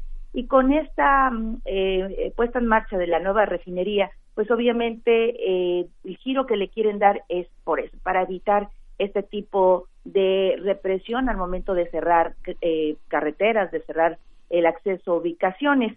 Pero aquí la situación es la siguiente, en el mismo código de la ley, eh, pues viene tipificado ese tipo de delitos, como vienen siendo extorsión, como viendo siendo este, pues todo lo que eh, genera en eh, contra del, de la misma beneficio social. Y entonces dices, bueno, ¿por qué hacer esta ley específicamente a, esta, a, ese punto si ya está dentro del Código Penal? Entonces, es esta, esta situación la que está causando controversia porque la sociedad está dividida. Hay una sociedad como son los empresarios quienes están este, trabajando en el rabo petrolero que dice que bueno que se esté implementando. Y por otro lado la sociedad que se manifiesta libremente y que pues cierra calles o accesos a lugares para manifestarse, por ejemplo, en contra de la tala y de la tala de árboles o contra que abran eh, pozos petroleros en zonas restringidas, entonces eh, se pone a pensar, bueno, y si yo me manifiesto, entonces, pues puedo alcanzar hasta seis o tres años de prisión según le acomode el modo a las autoridades. Entonces, he ahí el contexto de por qué es tan polémica esta ley a la que se le ha llamado ley garrote. ¿Por qué? Porque hace, no, no mucho, hace como medio mes, e hicieron una eh, manifestación algunos padres de familia en contra de que sus hijos no quedaron en la máxima casa de estudio de los tabasqueños, que es la UJAT. Y entonces la fuerza de policíaca entró con garrote en mano y a padres de familias y a jovencitos estudiantes les pegó y los metió a la cárcel. Por eso eh, le pusieron los compañeros periodistas la ley Garrote claro, pues llama la atención por qué no eh, legislar eh, para contrarrestar prácticas nocivas en torno a Pemex eh, respecto a, los sobornos, por ejemplo, que decía el presidente, el mismo presidente Andrés Manuel López Obrador daba una explicación a principios de semana, ¿no? Donde decía que, con esta ley se estaría buscando corregir el vicio de sobornos a Pemex. también hizo un llamado al gobernador para que aclarara, pues, de qué iba esta ley, pero, pues, ¿por qué, por qué atajar, por qué llegar por ese por ese circuito de derechos ciudadanos como son la protesta y la manifestación. Eh, ¿qué, es lo que dice la sociedad tabasqueña al respecto, sobre todo la, sociedad organizada? Mira, la sociedad organizada, pues este, te digo, está polarizada. Por ejemplo, eh, una parte dice que eh, pues este tipo de ley es un uso tramposo de las extorsiones como móvil y considera que las coerciones y amenazas pues, ya están tipificadas en la ley y códigos y que lo que están haciendo es que están facilitando el camino para eh, sujetar a proceso penal a todo aquel que intenta obstruir vialidades o impedir la construcción de obras específicas, más allá de las razones de la protesta, y que pues están poniendo el derecho al servicio del gobierno y que lo están haciendo a modo. Por otro lado, eh, por ejemplo, te decía que eh, hay gente que dice que la reforma la estaban pidiendo a gritos desde hace mucho tiempo, por como es la Coparmex, que dijo que eh, pues eh, los sindicatos eh, pues durante muchos años han tratado de extorsionar a los empresarios y a quienes están trabajando en el ramo petrolero e inclusive de la CFE y por lo tanto también es importante que se hubiese hecho ya algo al respecto. Hablaba principalmente el líder de la Coparmex de que hay eh, sumamente este caso en ciertos municipios como es el municipio de Macuspana, del centro y también de Cárdenas, toda la zona de la Chontalpa. Y es por eso que te comento que estas dos visiones pues están eh, en choque y eh, es la polémica que se ha desatado en estos días. La sociedad en general, el público en general eh, está dividido, pero la mayoría de la sociedad está en contra de esta ley.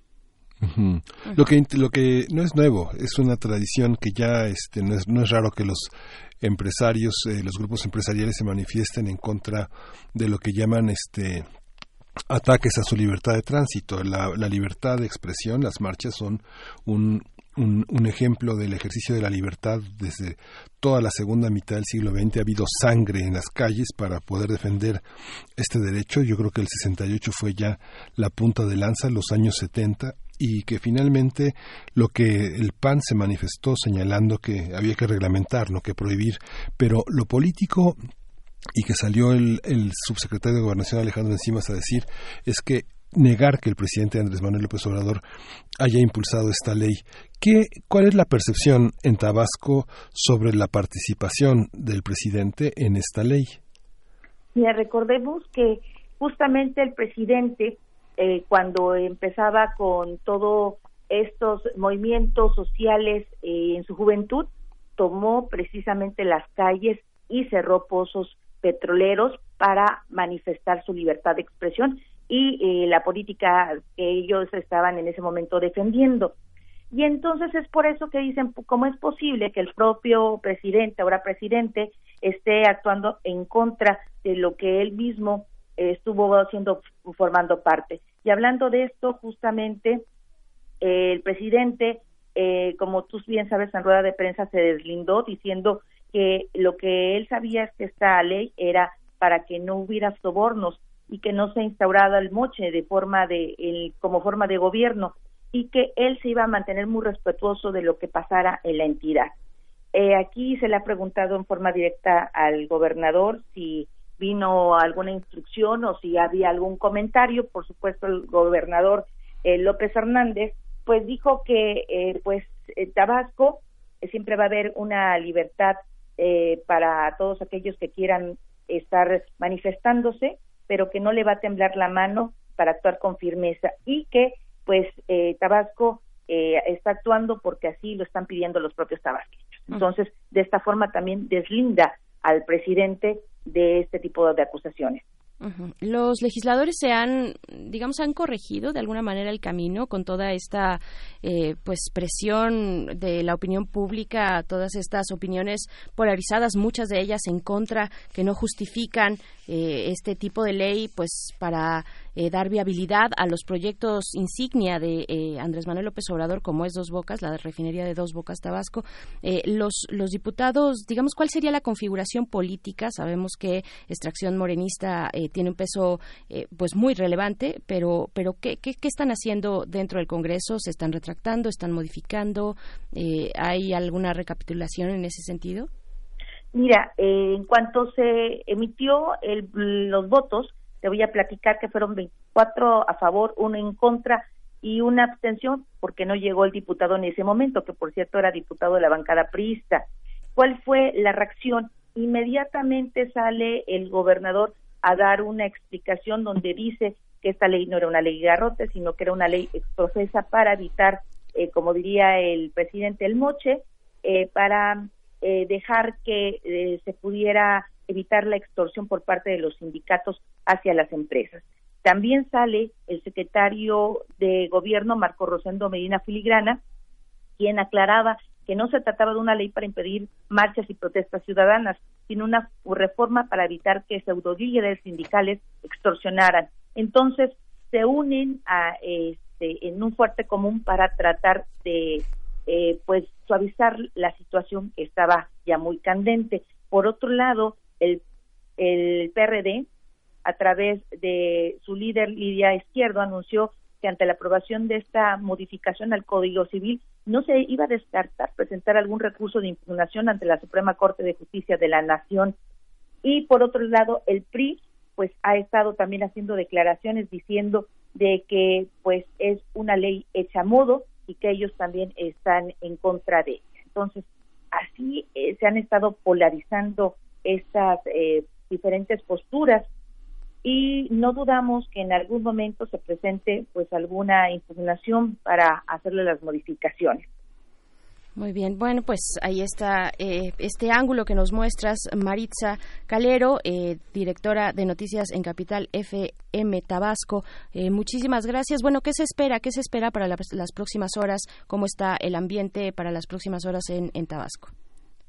Mira, esperamos alguna pues declaración de nueva cuenta de parte del gobernador eh, para que precisamente haya una recapitulación con respecto a todo lo que está ocurriendo, tal vez que salgan algunas modificaciones al artículo 306 del Código este, local, así como también del 308, donde hablan acerca de las extorsiones y coerciones, para que se hagan específicamente eh, pues algunas adecuaciones donde se diga que pues es, eh, es, para sindicatos que estén extorsionando, por ejemplo, y que no sea tan abierta para que entonces en cualquier momento se pueda hacer la interpretación de que si yo me manifiesto en contra de que quiero no quiero una eh, pues una um, ecocidio, pues entonces me lleven a la cárcel y me quede 13 años de prisión porque así eh, se está acomodando amor. Entonces, eso es lo que se espera, eso es lo que pide la sociedad pero este recordemos que fue una sesión extraordinaria,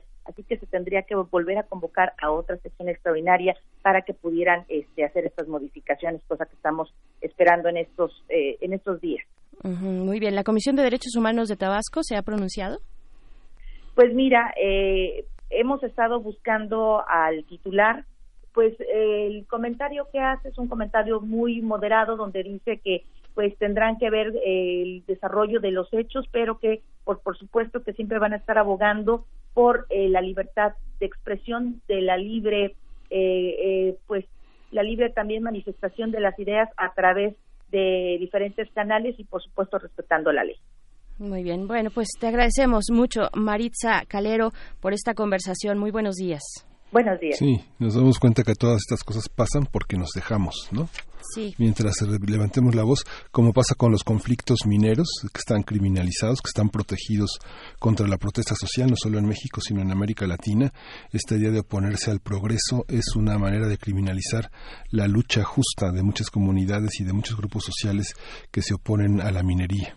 Claro, y ya, y, perdón, nada más, eh, pues no, no olvidar lo que está ocurriendo también en Jalisco. ¿no? la represión de las manifestaciones por el incremento a el transporte, a las tarifas de transporte público y cómo reacciona, cómo se reaccionó en Guadalajara, eh, pues bueno, el señalamiento hacia el gobernador por el uso, este tipo o estas formas de usar la fuerza pública, algunos dicen, pues sí, este, casi a todas luces, formas desmedidas del uso de la fuerza, eh, hay personas pues lastimadas, hay personas físicamente heridas y agredidas y pues bueno, ahí está este contexto complicado para los derechos a la libertad de, la, de manifestación los derechos también de libertad de expresión, importante ponerlo sobre la mesa y pues ahora sí vamos con música.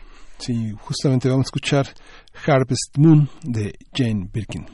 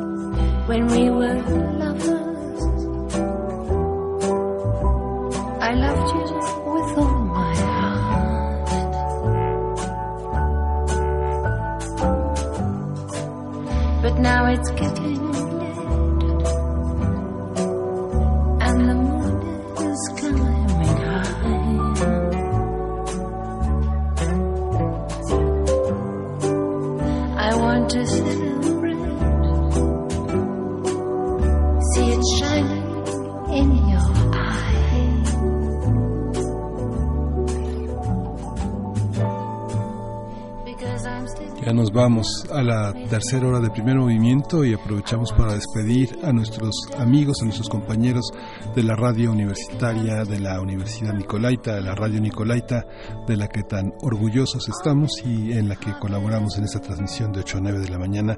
Nos escuchamos en la tercera hora de primer movimiento.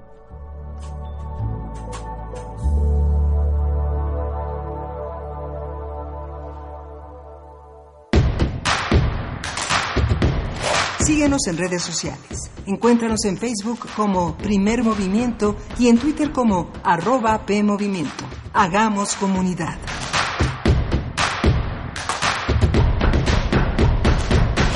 Teatro Gótico Y Radio UNAM presentan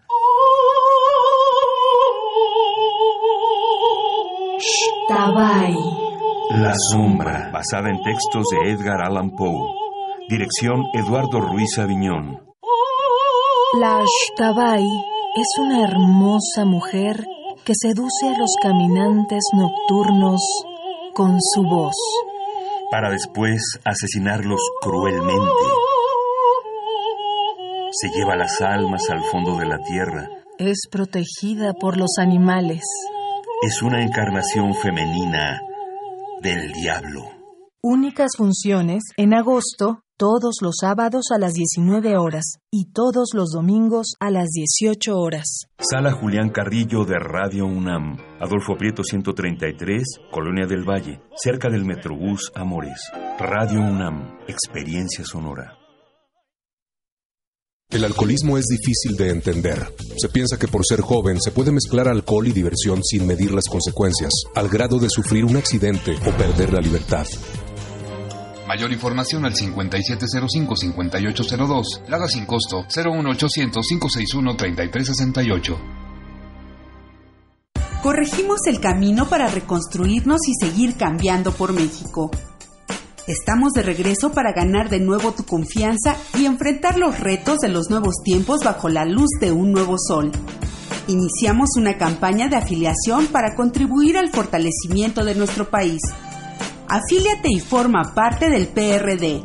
México requiere un partido fuerte de izquierda que vea por ti y por tu gente, cambiando para ser mejores. Un asesinato. Una búsqueda de excusas, mentiras y dilemas para encontrar al culpable. Radio UNAM y Escena Doble Teatro traen para ti Sensatez y Cautela, una comedia de enredos mentales. Dirección Ramiro Galeana Mellín. Todos los jueves de agosto a las 20 horas en la sala Julián Carrillo. Entrada libre. Sé cómplice y testigo de esta hilarante historia. Radio UNAM, Experiencia Sonora.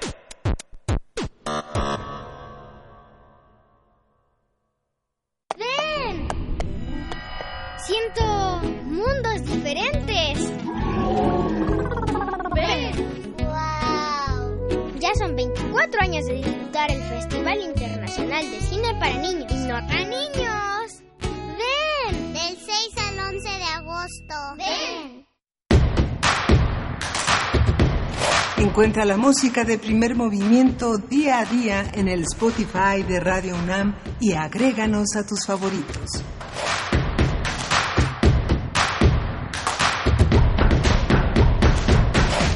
Ya regresamos, son las 9.02 de este, de este miércoles 31 de julio y estamos aquí en la cabina de Radio UNAM en primer movimiento. Berenice Camacho, ¿cómo estás? Hola. Hola, buenos días. Buenos días a quienes continúan en esta emisión de primer movimiento de miércoles 31 de julio. Gracias a quienes nos escriben a través de redes sociales, pues muchos temas que hemos eh, repasado en las últimas dos horas.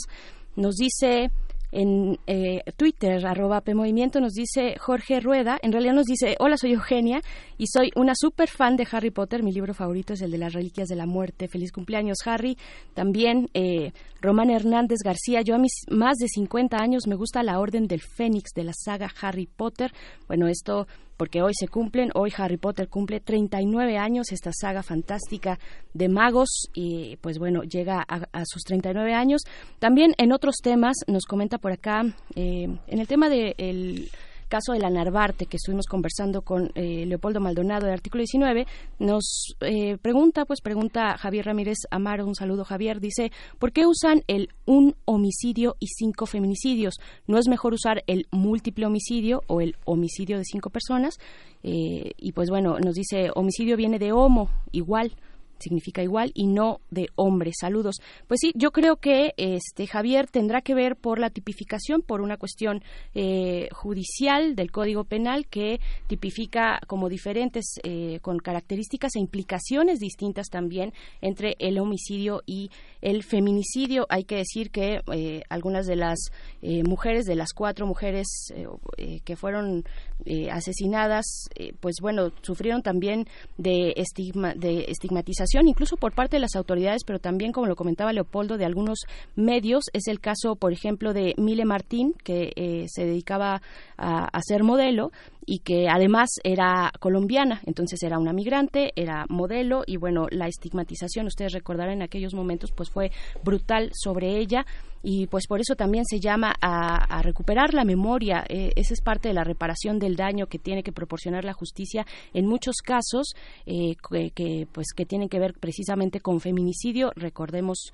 por supuesto, el caso de Lesbi Berlín que se cumplió hace algunas pocas semanas, pues un aniversario más y que siguen siguen pues en la en la impunidad. Finalmente no no reciben justicia y tampoco sus familiares eh, pues reciben esta pues estas acciones eh, de justicia restaurativa por parte del Estado. Pues bueno, esa me parece que sería una de las explicaciones y pues bueno, continuamos con muchas con muchos temas todavía. Vamos vamos a tener el próximo viernes eh, una revisión del cine de Ismael Rodríguez. Hay gente que dice el cine de Pedro Infante, pero bueno, Pedro Infante no hizo cine. Realmente quien lo hizo fue Ismael Rodríguez y justamente eh, teníamos una una discusión provocadora porque este cuando estábamos fijando los temas del, del cine club yo les decía guacala otra vez el cine que es el cine de Pedro Infante pero pues no es Pedro Infante hay cosas que se consideran clásicas, que son las cosas que nos dicen siempre, lo, siempre cosas distintas, pero a veces consideramos lo clásico aquello que nos dice que somos los mismos que vimos en las películas hace muchos años. Valdría la pena revisar, es como lo ha hecho, este, como lo han hecho críticos que han estado con nosotros, como Rafael Laviña, que publicó un libro verdaderamente extraordinario, un cineasta llamado Ismael Rodríguez, que vale casi 300 pesos en la Cineteca, que es un extenso volumen biográfico en el que se ocupa pues de la vida de todo esta de todo este mundo que hizo Ismael Rodríguez que lo convirtió en uno de los grandes cineastas mexicanos. Él fue pizarrista microfonista después trabajó en la construcción del set como carpintero se encargó del equipo de sonido sin ser ingeniero y bueno fue uno de los cineastas más jóvenes y prolíficos de su tiempo miembro de una numerosa familia en la que pudo construir un enorme imaginario que está en el cine que en el cine que nos ha legado y que bueno vamos a poder discutir el próximo viernes qué significa la trilogía Nosotros los pobres, ustedes los ricos y Pepe el Toro, usted se sigue viendo en ese cine, qué México observa a través de esas de esa riqueza de imágenes Televisa en, sus, eh, su canal 4 y en sus transmisiones permanentes de lo que llamaron el cine de oro mexicano, eh, se, se preocupó por establecer justamente las líneas melodramáticas de un cine que había que ver en su conjunto, que había que entender en sus líneas dramatúrgicas, políticas y que logró banalizar de alguna manera al ponerlos en el eje, en el eje de correspondencia con sus telenovelas, con esa manera narcotizante de ver el, el conflicto social en México y que bueno, salvemos a Ismael Rodríguez de ese mundo edulcorado, lacrimógeno, para entenderlo en una, en una cuestión compleja, rica de, de, problemas que plantea un cineasta inmortal, un cineasta que hizo una obra clásica. ¿Cuáles son las obras clásicas de Ismael Rodríguez? Ojalá y nos ayuden a, a verlo. Así es, también nos lo pueden eh, compartir a través de nuestras redes sociales. Estaremos revisando su obra en eh, el próximo viernes en el Cine Club, así es que bueno, apunten sus preguntas y comentarios, díganos cuáles son sus películas favoritas y cuáles aquellas que, como dices, pues eh, de tan endulcoradas, pues nos generan un cierto rechazo. las nuevas generaciones también están interesadas en ese cine de oro mexicano, recurren a esos referentes, es importante también. No es lo mismo verlo en el Che Guevara que verlo en, el, en, en, una iglesia, ¿no? Así es, sí. Eh, o en la sala de la casa, eh, en la, bueno, antes, ¿no? Eh, en la televisión, en la televisión abierta, esa tradición de ver los fines de semana estas películas en blanco y negro, pues bueno, vamos a un poquito más allá de eso. Y lo que toca ahora es la poesía necesaria. Vamos a estar conversando en nuestra mesa de hoy solo para darles el menú de lo que resta de nuestra emisión acerca de Centroamérica y Guatemala. ¿Qué está pasando en Guatemala? ¿Se convertirá en un tercer país seguro? ¿Qué, qué es ser un, país seguro. ¿Seguro para quién? ¿Seguro eh, es, segura Guatemala para los guatemaltecos? Pues estaremos conversando con Camilo Cruz, maestro en comunicación y política por la UAM Xochimilco, también con Carlos Arrazola, eh, periodista y analista político de Guatemala. Pero antes, como ya dijimos, vamos con la poesía necesaria. Primer movimiento. Hacemos comunidad. Es hora de Poesía necesaria. En esta ocasión vamos a escuchar poesía norteamericana contemporánea. Escucharemos el trabajo de Mark Wunderlich, nacido en Minnesota en el año de 1968. Actualmente vive en Nueva York. El poema que vamos a leer se titula El Dios de la Nada y siendo poesía norteamericana, pues vamos a acompañarla con la canción American Valhalla del álbum de estudio, el número 16 de Iggy Pop, el álbum titulado Post Pop Depression, publicado en 2016 y ya viene un nuevo álbum en principios de septiembre un nuevo disco de Iggy Pop. Sigue dando sigue dando patadas y, y, saltos y baile. Y pues bueno vamos con esto. Primero la poesía El Dios de la nada de Mark Wunderlich. Vamos a darle lectura. Mi padre se cayó del bote. Su equilibrio había estado fallando por un tiempo. Había ido en el bote con su perro, cazador de patos, en un pantano cerca de Trempeló, Wisconsin. No había nadie cerca, excepto por el nervioso granjero que limpiaba el desagüe en el establo sordo de un oído por la culpa de años junto a las máquinas y que estaba casi a un kilómetro de distancia. Mi padre se cayó del bote y el agua se arremolinó a su alrededor, llenó sus vedeaderos y lo arrastró hasta el fondo. Descendió en una, en un agua rala como un mal café. El perro se lanzó al agua, creyendo quizás que era un juego. Debo corregirme. Eh, los perros no piensan como nosotros. Ellos reaccionan, y la reacción del perro fue nadar alrededor de la cabeza de mi padre. Esto no es una historia tranquilizadora sobre un perro que ladra para pedir ayuda o que chupetea la cara de mi padre para animarlo a mantenerse a flote. El perro finalmente se cansó y nadó a la orilla para olfatear entre la hierba, disfrutar su nueva libertad de los cuidados de su amo, indiferente a la situación de mi padre. El agua estaba fría, eso lo sé, y mi padre siempre había sido friolento que él estaba muy frío en su en una certeza, aunque nunca le he preguntado sobre este suceso. No sé cómo logró salir del agua. Creo que el granjero salió a buscarlo después de que mi padre lo llamara apurada, mi madre lo llamara apurada y condujera hasta la granja después de que mi padre no regresara a casa.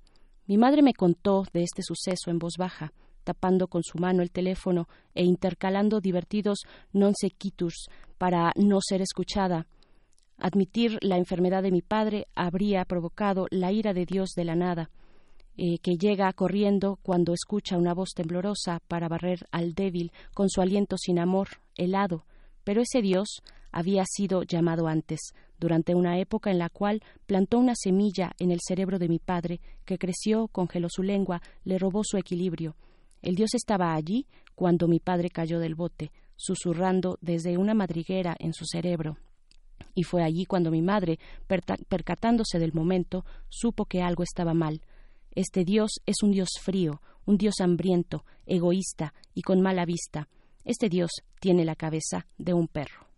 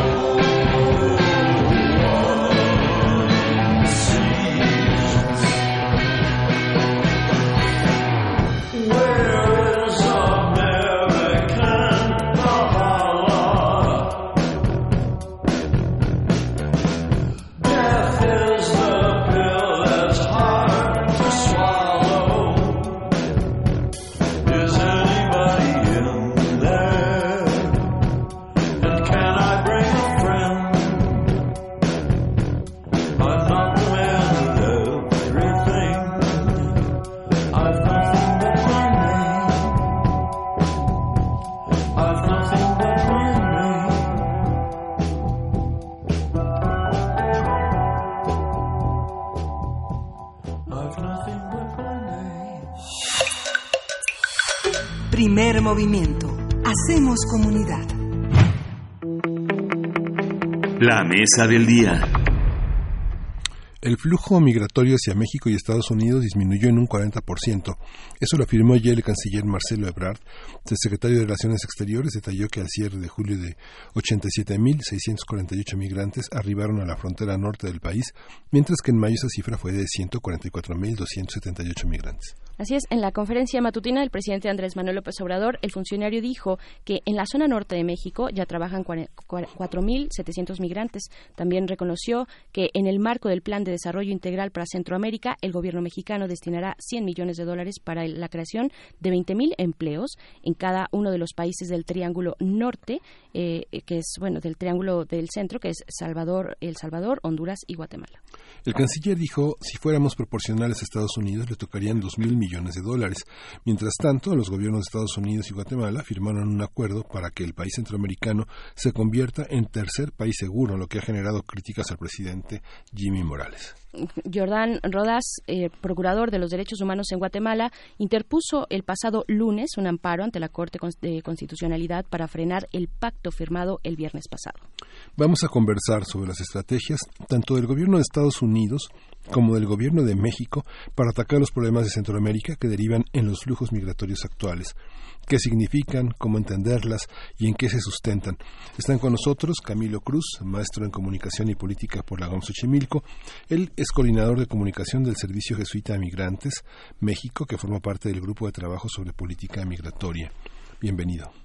Muchas gracias. Bienvenido Camilo. Y también nos acompaña en la línea, una vez más, Carlos Arrazola, quien es periodista y analista político en Guatemala. ¿Cómo estás, Carlos? Te saludamos esta mañana. Bienvenido.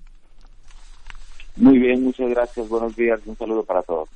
Buenos días. Pues yo creo que es pertinente empezar con sus comentarios, digamos, de balance, de apertura sobre la estrategia del gobierno mexicano, particularmente contigo, Camilo, eh, eh, la estrategia del gobierno mexicano que ha desplegado, pues, eh, pues este operativo, todo este proyecto en la frontera sur para contener a las personas migrantes y también de la inversión que se ha dado para hacer de esta de esta zona, pues, este pues esto, ¿no? Eh, reanimar eh, los empleos, eh, generar una circulación de posibilidades para las personas que están migrando hacia esta zona. ¿Qué decir inicialmente? Bueno, como tú lo dices, la estrategia del gobierno mexicano es una estrategia de contención, es una estrategia que lo que pretende es para los, los flujos migratorios, sin entender muy bien cuáles son los orígenes de la migración.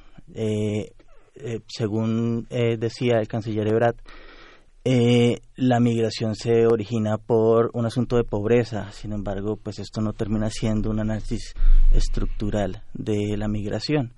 tendríamos que entender también que la migración tiene factores de violencia y que dentro de este discurso del canciller eh, no se están teniendo en cuenta las personas que están pidiendo refugio en México. Entonces, el regresar o el contener a estas personas y regresarlas a sus países es exponerlas también a estas eh, estructuras criminales que están eh, afectando la seguridad de estos países y por que son uno de los motivos por los que estas personas migran. Claro, las causas de la migración. El presidente Andrés Manuel López Obrador, pues, insistió desde la campaña, eh, incluso, bueno, ya recientemente con este fenómeno migratorio que se ha volcado de manera masiva desde octubre del año pasado, pues ha insistido en atacar las causas, ¿no? En proponer a Estados Unidos un plan, un proyecto para atacar precisamente esas causas en, los países centroamericanos. Y bueno, ahora la lupa, eh, esta semana, desde la semana pasada, Carlos Arrazola, la lupa está en Guatemala ¿Qué está ocurriendo por allá? ¿Qué significa ser un tercer país seguro para Guatemala? Carlos. Bueno, hay una interpretación, digamos, generalizada en el país sobre que la decisión del presidente Jimmy Morales de haber ah, suscrito un acuerdo de tercer país seguro con Estados Unidos es la política más desacertada de este gobierno en los tres años y medio, más de tres años y medio que llevan el poder. ¿Por qué es la más desacertada? Primero porque digamos que se presta a hacer el trabajo sucio al gobierno de los Estados Unidos, principalmente el presidente Donald Trump, que tiene intereses digamos, intereses electorales por buscar su reelección en Estados Unidos y que el tema este de, el generar la xenofobia en, en, sus, en sus ciudadanos hacia los migrantes precisamente, eh, pues le, está busca, le está dando muchísimos réditos, ¿no? Ya vemos que México, a pesar de que en su momento fue muy presionado por por la Casa Blanca también con el tema de los aranceles, digamos que asumió una posición, tuvo una posibilidad de negociar de una manera muy digna. Igualmente lo está haciendo el gobierno de El Salvador, que está en una posición, digamos, de, de, enfrentar a Estados Unidos con muchísima dignidad en cuanto a lo que pretende eh, presionar la Casa Blanca. Mientras que en el caso de Guatemala creemos que hay compromisos políticos que vienen más allá de esta coyuntura, que ha sido el apoyo de Estados Unidos, de algunos miembros de la Casa Blanca, hay que reconocerlo porque no han sido todos, pero sí, digamos, el presidente Trump y el, el, vicepresidente, el secretario de Estado, digamos, en cuanto a detener la lucha contra la corrupción y la impunidad, hay facturas que tiene que cobrarle al gobierno de Guatemala y que son precisamente las que están las que se están pagando ahorita. Hay manera de Esto ha generado una oposición impresionante en contra del presidente Jimmy Morales y su gabinete, porque está metiendo a Guatemala en una situación muy delicada y le está generando, le, le va a acarrear una cantidad de problemas sociales, económicos y políticos en el cortísimo, en el cortísimo plazo, porque Guatemala, por ser uno de los principales este, generadores de migrantes, evidentemente no puede ser un país seguro, porque este es el país más inseguro de la región. Es uno de los países más pobres de América Latina, es uno de los países con mayores niveles de corrupción, es uno de los países con mayores niveles de inseguridad. que la pregunta que hace todo el mundo en Guatemala es, ¿qué seguridad se le está ofreciendo a los migrantes que, como decía el colega anteriormente, están huyendo de sus países, no solo de la pobreza, sino también de la violencia, de la marginalidad de la desigualdad. Lo que está haciendo Estados Unidos con el aval del gobierno de Guatemala es una cárcel gigante para migrantes en Guatemala. Eso significa ser un tercer país seguro, ¿no? Porque, bueno, lo hemos visto en los medios, no sé allá en Guatemala, pero acá en México de pronto, bueno, se empezó a hablar de que México sería el tercer país seguro, eh, pero sin eh, saber realmente qué implicaciones tienen estas medidas. O sea, sería eso, sería detener, eh, mientras esperan, se resuelvan los asilos de las personas migrantes, detenerlos en estos países, ¿no? En, esto, en este caso ahora en Guatemala, ¿no? Eso, eso significa, digamos, en un primer momento y de, manera muy amplia, ser tercer país seguro. Condiciones humanitarias. Así es, digamos que el término tercer país seguro que está eh, incluido en varias convenciones internacionales, lo que lo que significa es de que, digamos, el primer país sería el país de origen del migrante, que sale de ese país evidentemente porque tiene eh, su vida corre algún peligro, está las condiciones, no tiene las condiciones óptimas para que pueda vivir en él. Mm. El segundo país en este caso sería Estados Unidos, que es el país al que el migrante quiere llegar porque considera que en ese país puede desarrollarse pues plenamente o en mejores condiciones en las que está en su país y solicita asilo.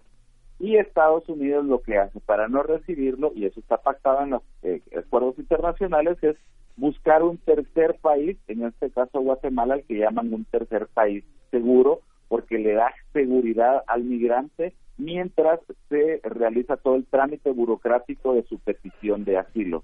Esto implica que le tienen que, el tercer país seguro, le tiene que garantizar el respeto de los derechos humanos de los migrantes, pero también generarle condiciones para su bienestar, es decir, eh, una vivienda digna, trabajo, eh, salud, educación para los niños, es decir, que les garantice, por eso se llama seguro el tercer país, que les garantice un bienestar pleno.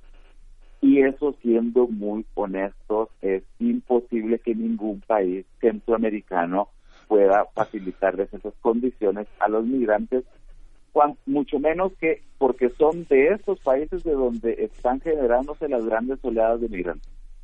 Claro, son los países de origen, precisamente. Y en ese sentido, eh, México se suma con este plan de desarrollo integral para Centroamérica, una inversión de eh, 100 millones de dólares para generar eh, 20.000 empleos aproximadamente en cada uno de los países, eh, Salvador, Honduras y Guatemala.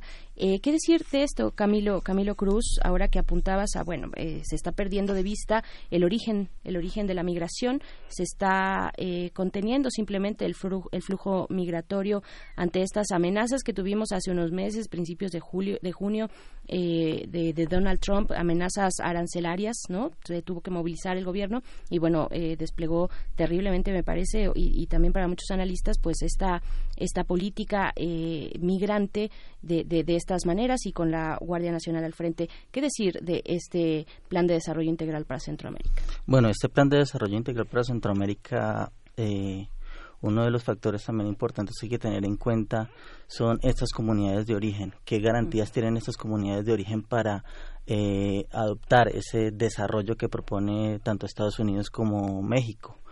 Eh, en países en donde la corrupción es excesivamente alta, en donde eh, hay crisis todavía, eh, como en el caso de Guatemala o Honduras. Eh, bueno, Guatemala todavía no tiene un, eh, un presidente electo, ¿verdad? Entonces, eh, ¿con quién se está dialogando en ese caso?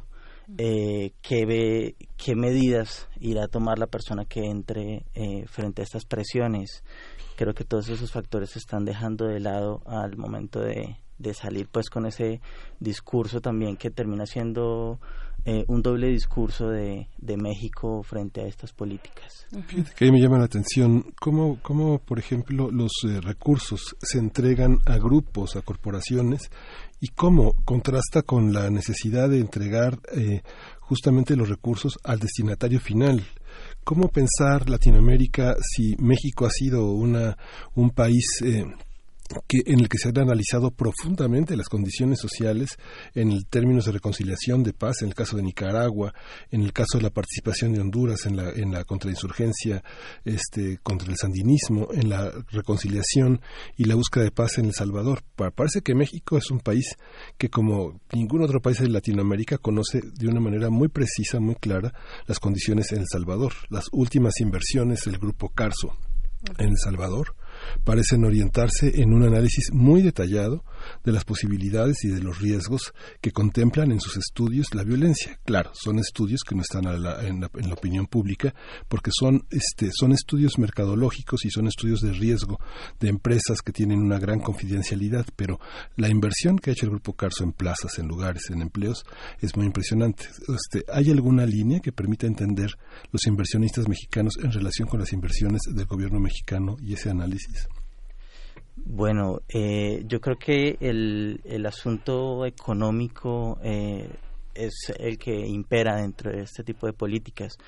Eh, para nosotros, eh, el asunto debería dictar más hacia eh, hacer un análisis sobre cómo México también puede beneficiarse de, de estos eh, migrantes, cómo esta es una mano de obra que también se puede eh, utilizar en México y también cómo puede impulsar eh, la economía eh, mexicana, más allá de eh, siempre tener la mano eh, en, en países eh, que están, digamos, en crisis y que están generando también esas mismas eh, políticas económicas, esas olas migratorias.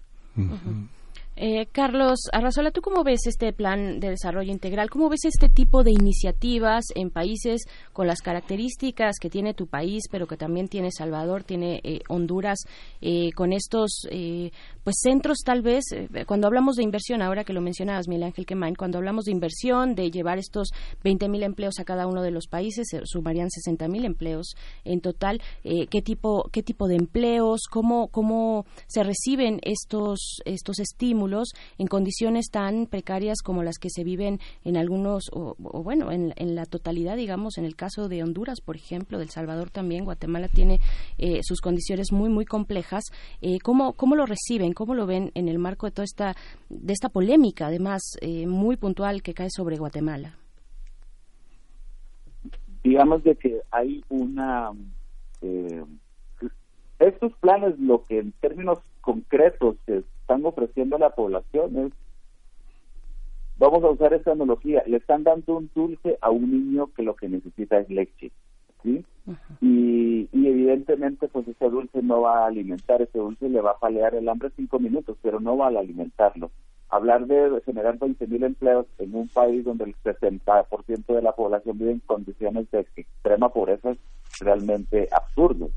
El, el tema, eh, y evidentemente aquí lo que correspondería es que cada uno de los países lograra un desarrollo económico y social, digamos, para para reducir los niveles de pobreza y evitar que la gente que la gente migre porque la gente no migra porque quiera irse a Estados Unidos porque considera que es la panacea. La gente migra porque ya lo dijimos antes huye de la pobreza y en los últimos años también huye de la violencia y huye, huye, huye de la desatención del Estado a, a sus necesidades. Eh, yo creo que el planteamiento anterior que tenía Estados Unidos hacia Centroamérica con la administración anterior, que era sobre el plan de la Alianza para la Prosperidad, que contemplaba una importante cantidad de recursos para los tres países y que genera la creación de zonas francas eh, en ciudades intermedias, de donde prevenían principalmente los migrantes, para generar ahí una especie de polos de desarrollo con con empresas, con industria manufacturera, con posibilidades para que los migrantes o los posibles eh, migrantes pudiesen eh, emplearse ahí y tener otras condiciones, era un plan de largo plazo bastante interesante. Eh, tengo entendido que el PIB estuvo durante mucho tiempo impulsando este proyecto y en el cual había, este, creo que más de 150 millones de dólares durante determinado tiempo para los tres países para generar y había una alianza con el sector empresarial de cada país también para aprovechar estas circunstancias. Lamentablemente todo esto se perdió porque la administración de Trump optó por una medida muchísimo más radical. El plan de alianza para la prosperidad ahora prácticamente es un recuerdo y lo que se está implementando son medidas políticas más represivas hacia los estados que evidentemente están redundando hacia los hacia los migrantes Claro, y hacia sí. hacia la hacia la población en general porque nos están trayendo pro- añadiendo problemas a los que ya tenemos sin embargo hay bien importante que creo que todavía no está medido una cosa es las cifras que están reportando las cifras oficiales que están reportando sobre reducción de migrantes que han logrado pasar la frontera norte pero en Guatemala por ejemplo los migrantes los siguen fluyendo. La gente sigue saliendo todos los días a buscar el sueño americano y, y no le importa la campaña de publicidad que hay para detener la migración, no le importan las noticias, no le importa lo que está diciendo el gobierno. La gente sigue agarrando su mochila todas las mañanas y saliendo a buscarse a buscarse la vida al, al norte. Entonces, evidentemente, esto todavía no ha, se ha reducido. Y eso ocurre en Guatemala, en El Salvador, en Honduras. Y en Guatemala últimamente hemos visto una gran cantidad de migrantes que vienen de Haití o de la África o de otros países. Les pregunto a los dos que eh, Carlos, eh, para detenerme un, un momento eh, y preguntarles a los dos, pues, ¿qué está pasando con ese flujo de migrantes que continúa, eh, que continúa por los países centroamericanos? Camilo Cruz, tú eres coordinador de, de comunicación del Servicio Jesuita a Migrantes, que forman parte de este grupo de trabajo sobre política migratoria. ¿Qué decir? ¿Qué reporte tienen al respecto de estos flujos que continúan, pero por otro lado nos dice eh, el canciller Marcelo Ebrard que, es- que, que han disminuido considerablemente?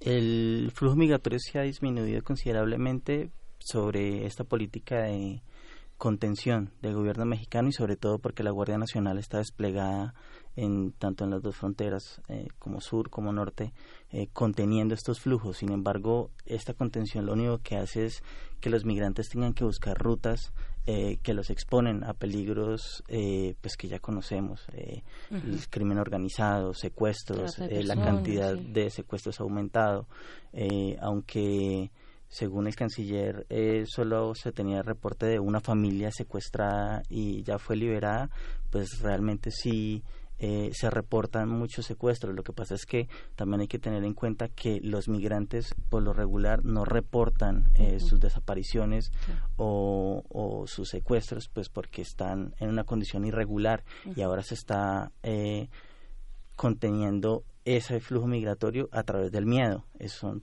políticas que buscan simplemente atemorizar a las personas que están en tránsito y bueno, pues ya las, esos, esos puntos negros. Eh, es que no hay manera, no hay manera de cubrir la frontera en su totalidad. Hay puntos muy riesgosos, hay puntos de una vegetación y de una complicadísimos, ¿no? llenos de. Sí, digamos que eh, este caso que es lamentable y que fue emblemático de la muerte de la niña y el, el padre en la frontera norte, lo único que nos eh, dejan ver es que las cosas no se están haciendo bien que cuando este tipo de imágenes aparecen eh, tenemos que pues ya dar una, una alerta y decir que no se están haciendo bien las cosas y que bueno los derechos humanos de las personas migrantes están en riesgo y se están violando constantemente. Tanto tanto por parte del gobierno a través de la Guardia Nacional y con esta eh, política de criminalización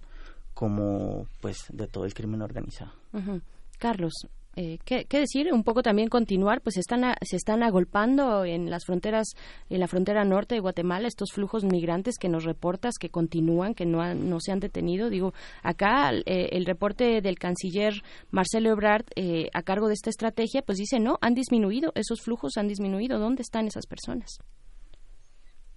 El problema aquí es un tema de que hay digamos que no hay estadísticas confiables todavía porque la migración eh, es una actividad que no queda registrada, digamos, nadie firma un libro diciendo es algo de, de, migrante. eh, seguramente yo, mi percepción es de que las cifras que están manejando las autoridades tienen que ver con la cantidad de personas que han logrado detener e impedir que pasen y deportar a sus, a sus países y a partir de ahí pues seguramente harán algunas estimaciones para, para decir que se ha reducido. Y no niego eh, o, no tengo elementos para asegurar que continuarán con la misma fluidez que estaban, por ejemplo, en octubre del año pasado.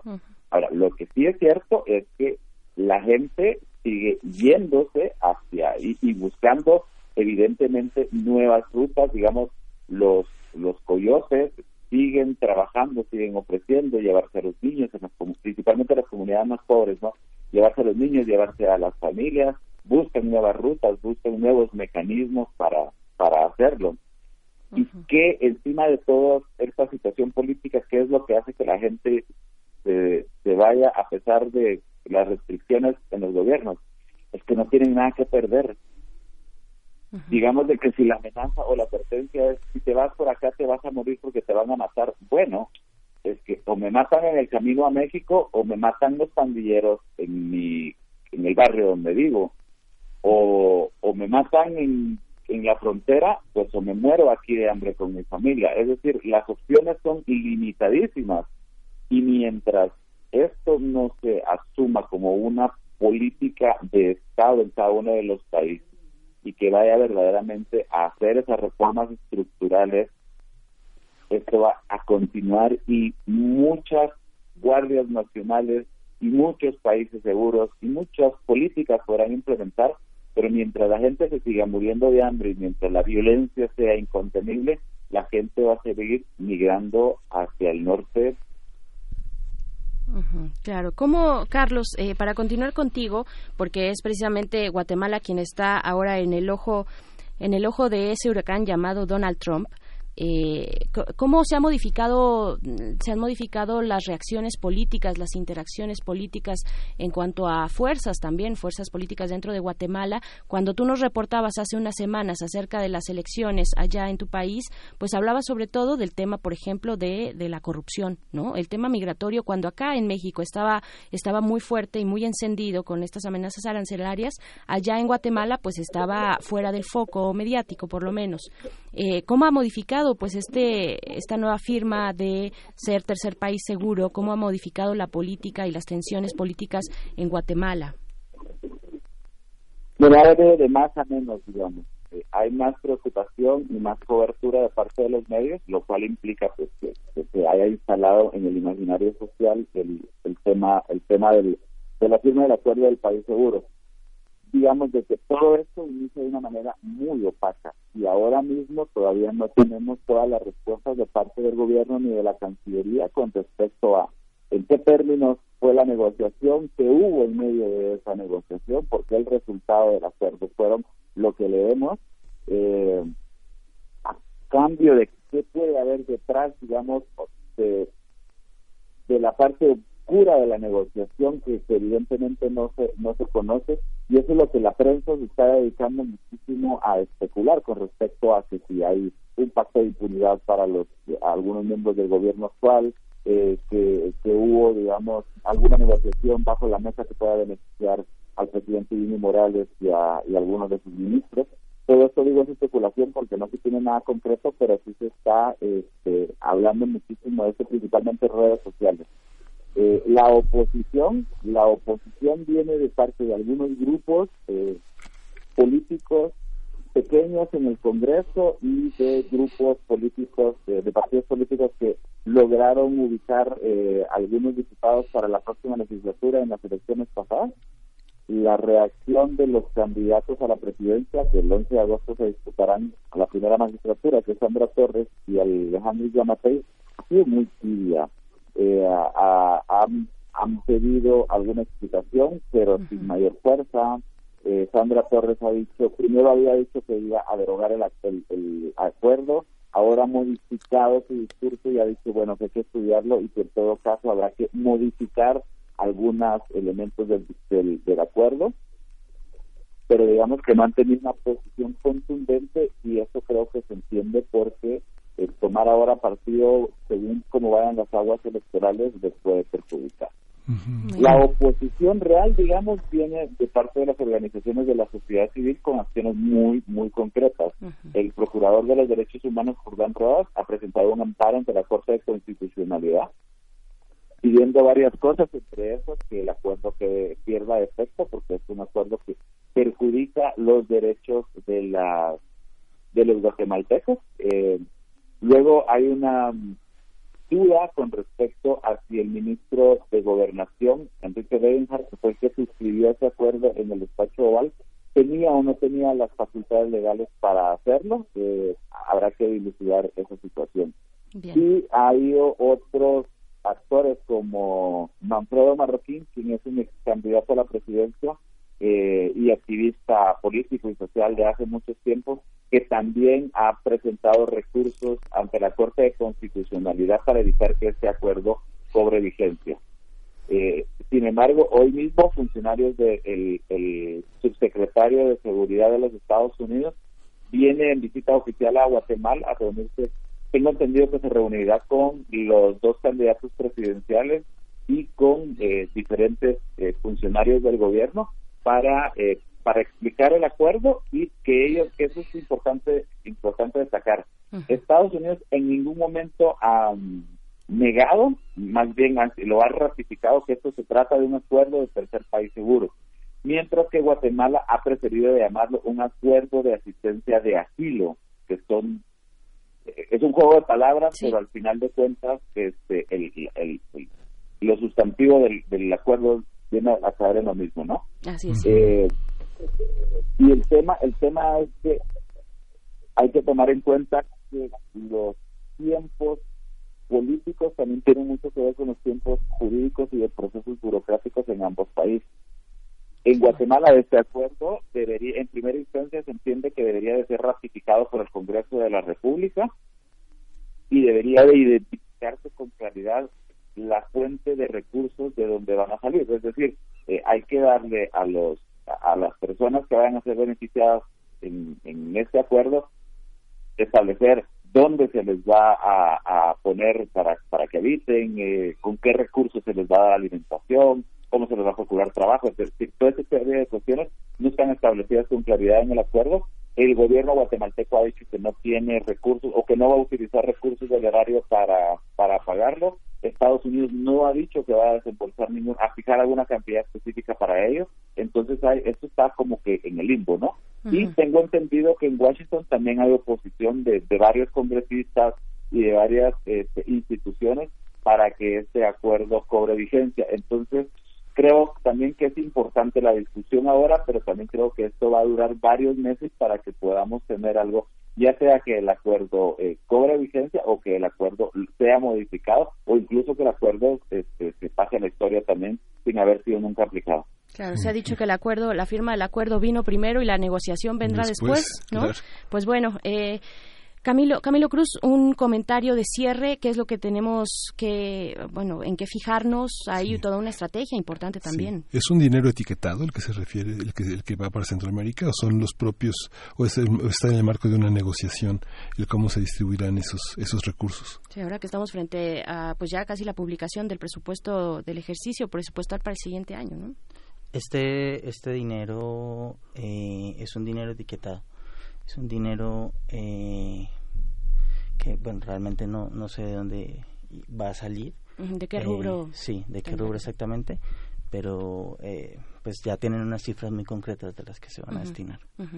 ¿Y dónde poner la mirada como comentario de cierre? Pues qué estar observando en, esta, en este plan estratégico eh, que se despliega en el sur del país.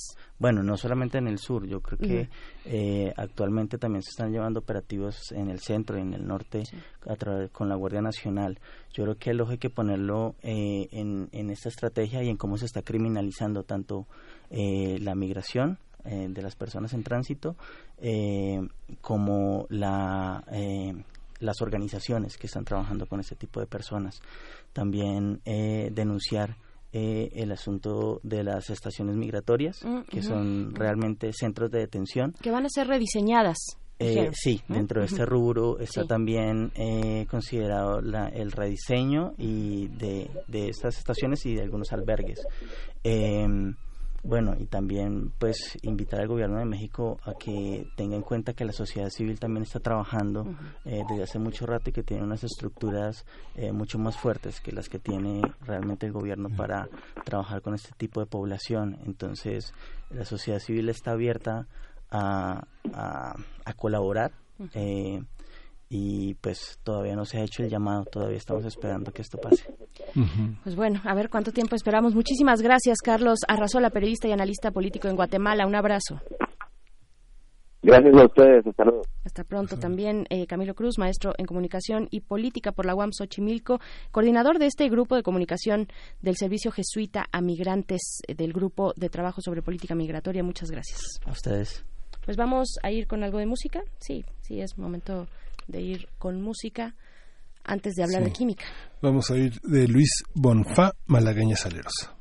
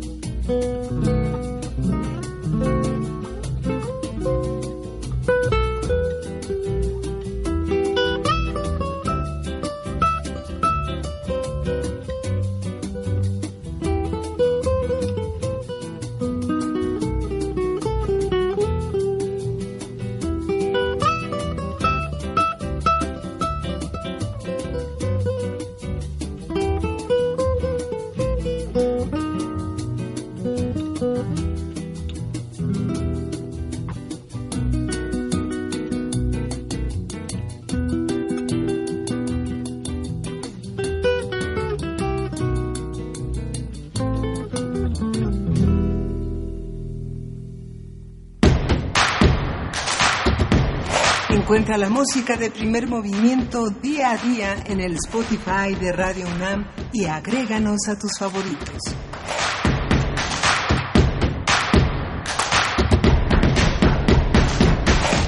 Son las 9 con 53 minutos de esta mañana de miércoles 31 de julio. Eh, Miguel Ángel, pues muy complejo, con, muchos con muchas aristas, eh, con muchos trasfondos. Este tema de la migración, esta crisis eh, pues que los gobiernos al parecer y como vemos no han podido resolver y que se ha endurecido también la política migratoria en distintos puntos y particularmente pues en nuestro en nuestro país habrá que ver eh, con lo que nos quedamos hacia el cierre de la conversación anterior pues cómo viene el rediseño de estas estaciones migratorias cuando el titular del de, eh, Instituto Nacional de Migración pues tiene un expertise tiene un camino profesional recorrido en los temas de centros penitenciarios penitenciarios. No sé, a, mí me parece interesante ese ángulo. Sí, justo hay que pensar que el desafío que tenemos como país es no ver a Centroamérica como nos ven los estadounidenses a los mexicanos, con los ojos del prejuicio, con etiquetas que no cambian, etiquetas decimonónicas, muy este, arquetípicas, muy este, reductoras de lo que es México. Tenemos que pensar en este horizonte centroamericano, tal vez un ámbito al que nadie quiere ir ni de vacaciones, ¿verdad? Solo tal vez a Costa Rica, ¿no?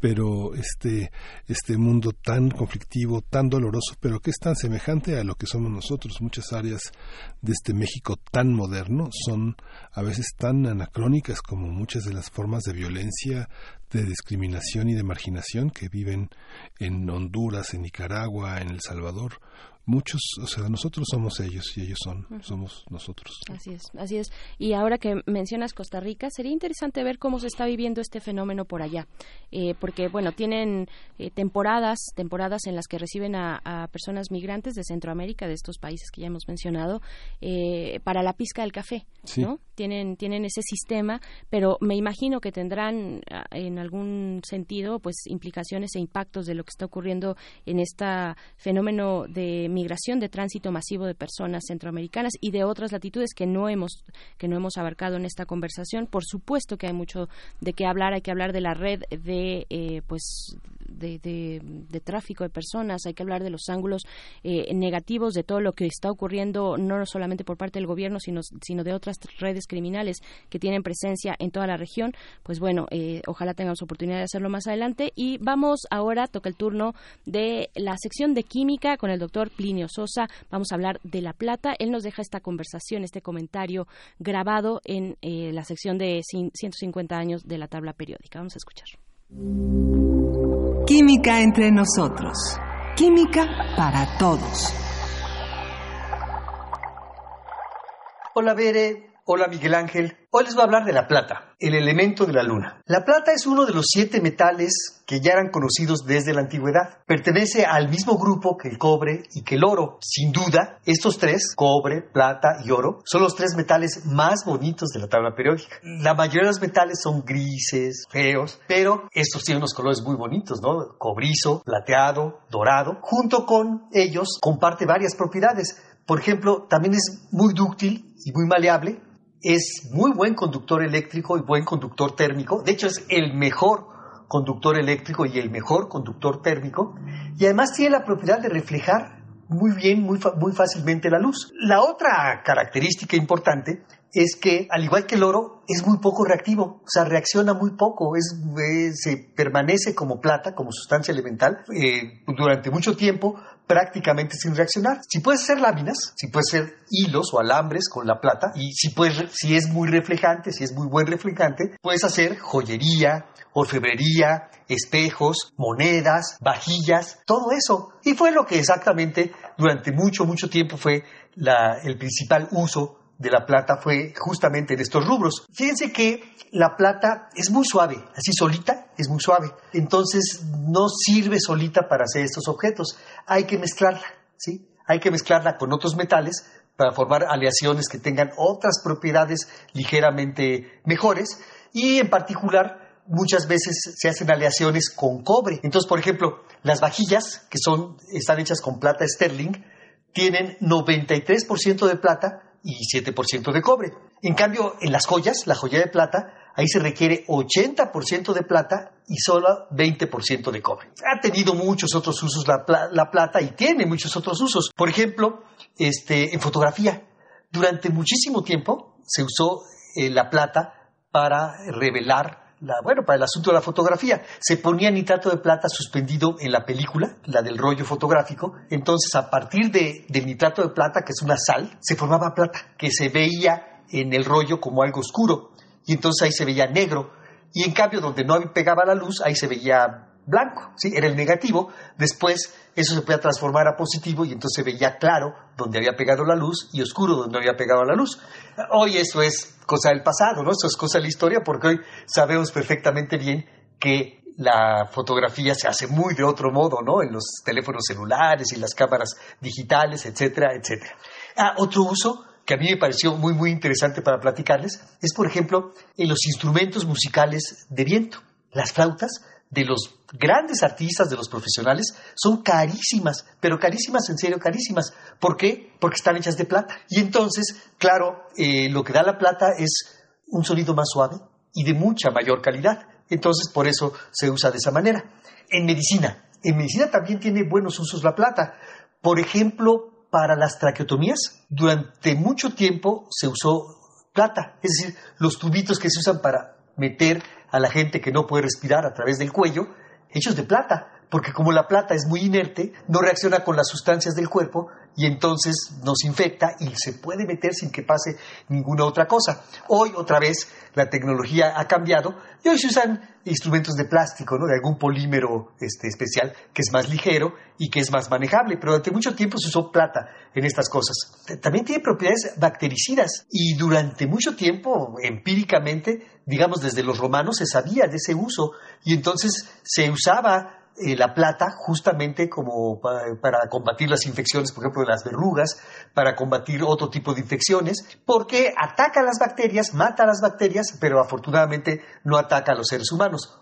Obviamente, la, dosis es el veneno, y entonces si es una dosis grande, claro que sí nos puede afectar, pero si es una dosis pequeña, como las que se usaban para este tipo de cosas, no, no, no había mayor problema. Y bueno, para mí la plata es mexicana. La plata es mexicana ¿Por qué?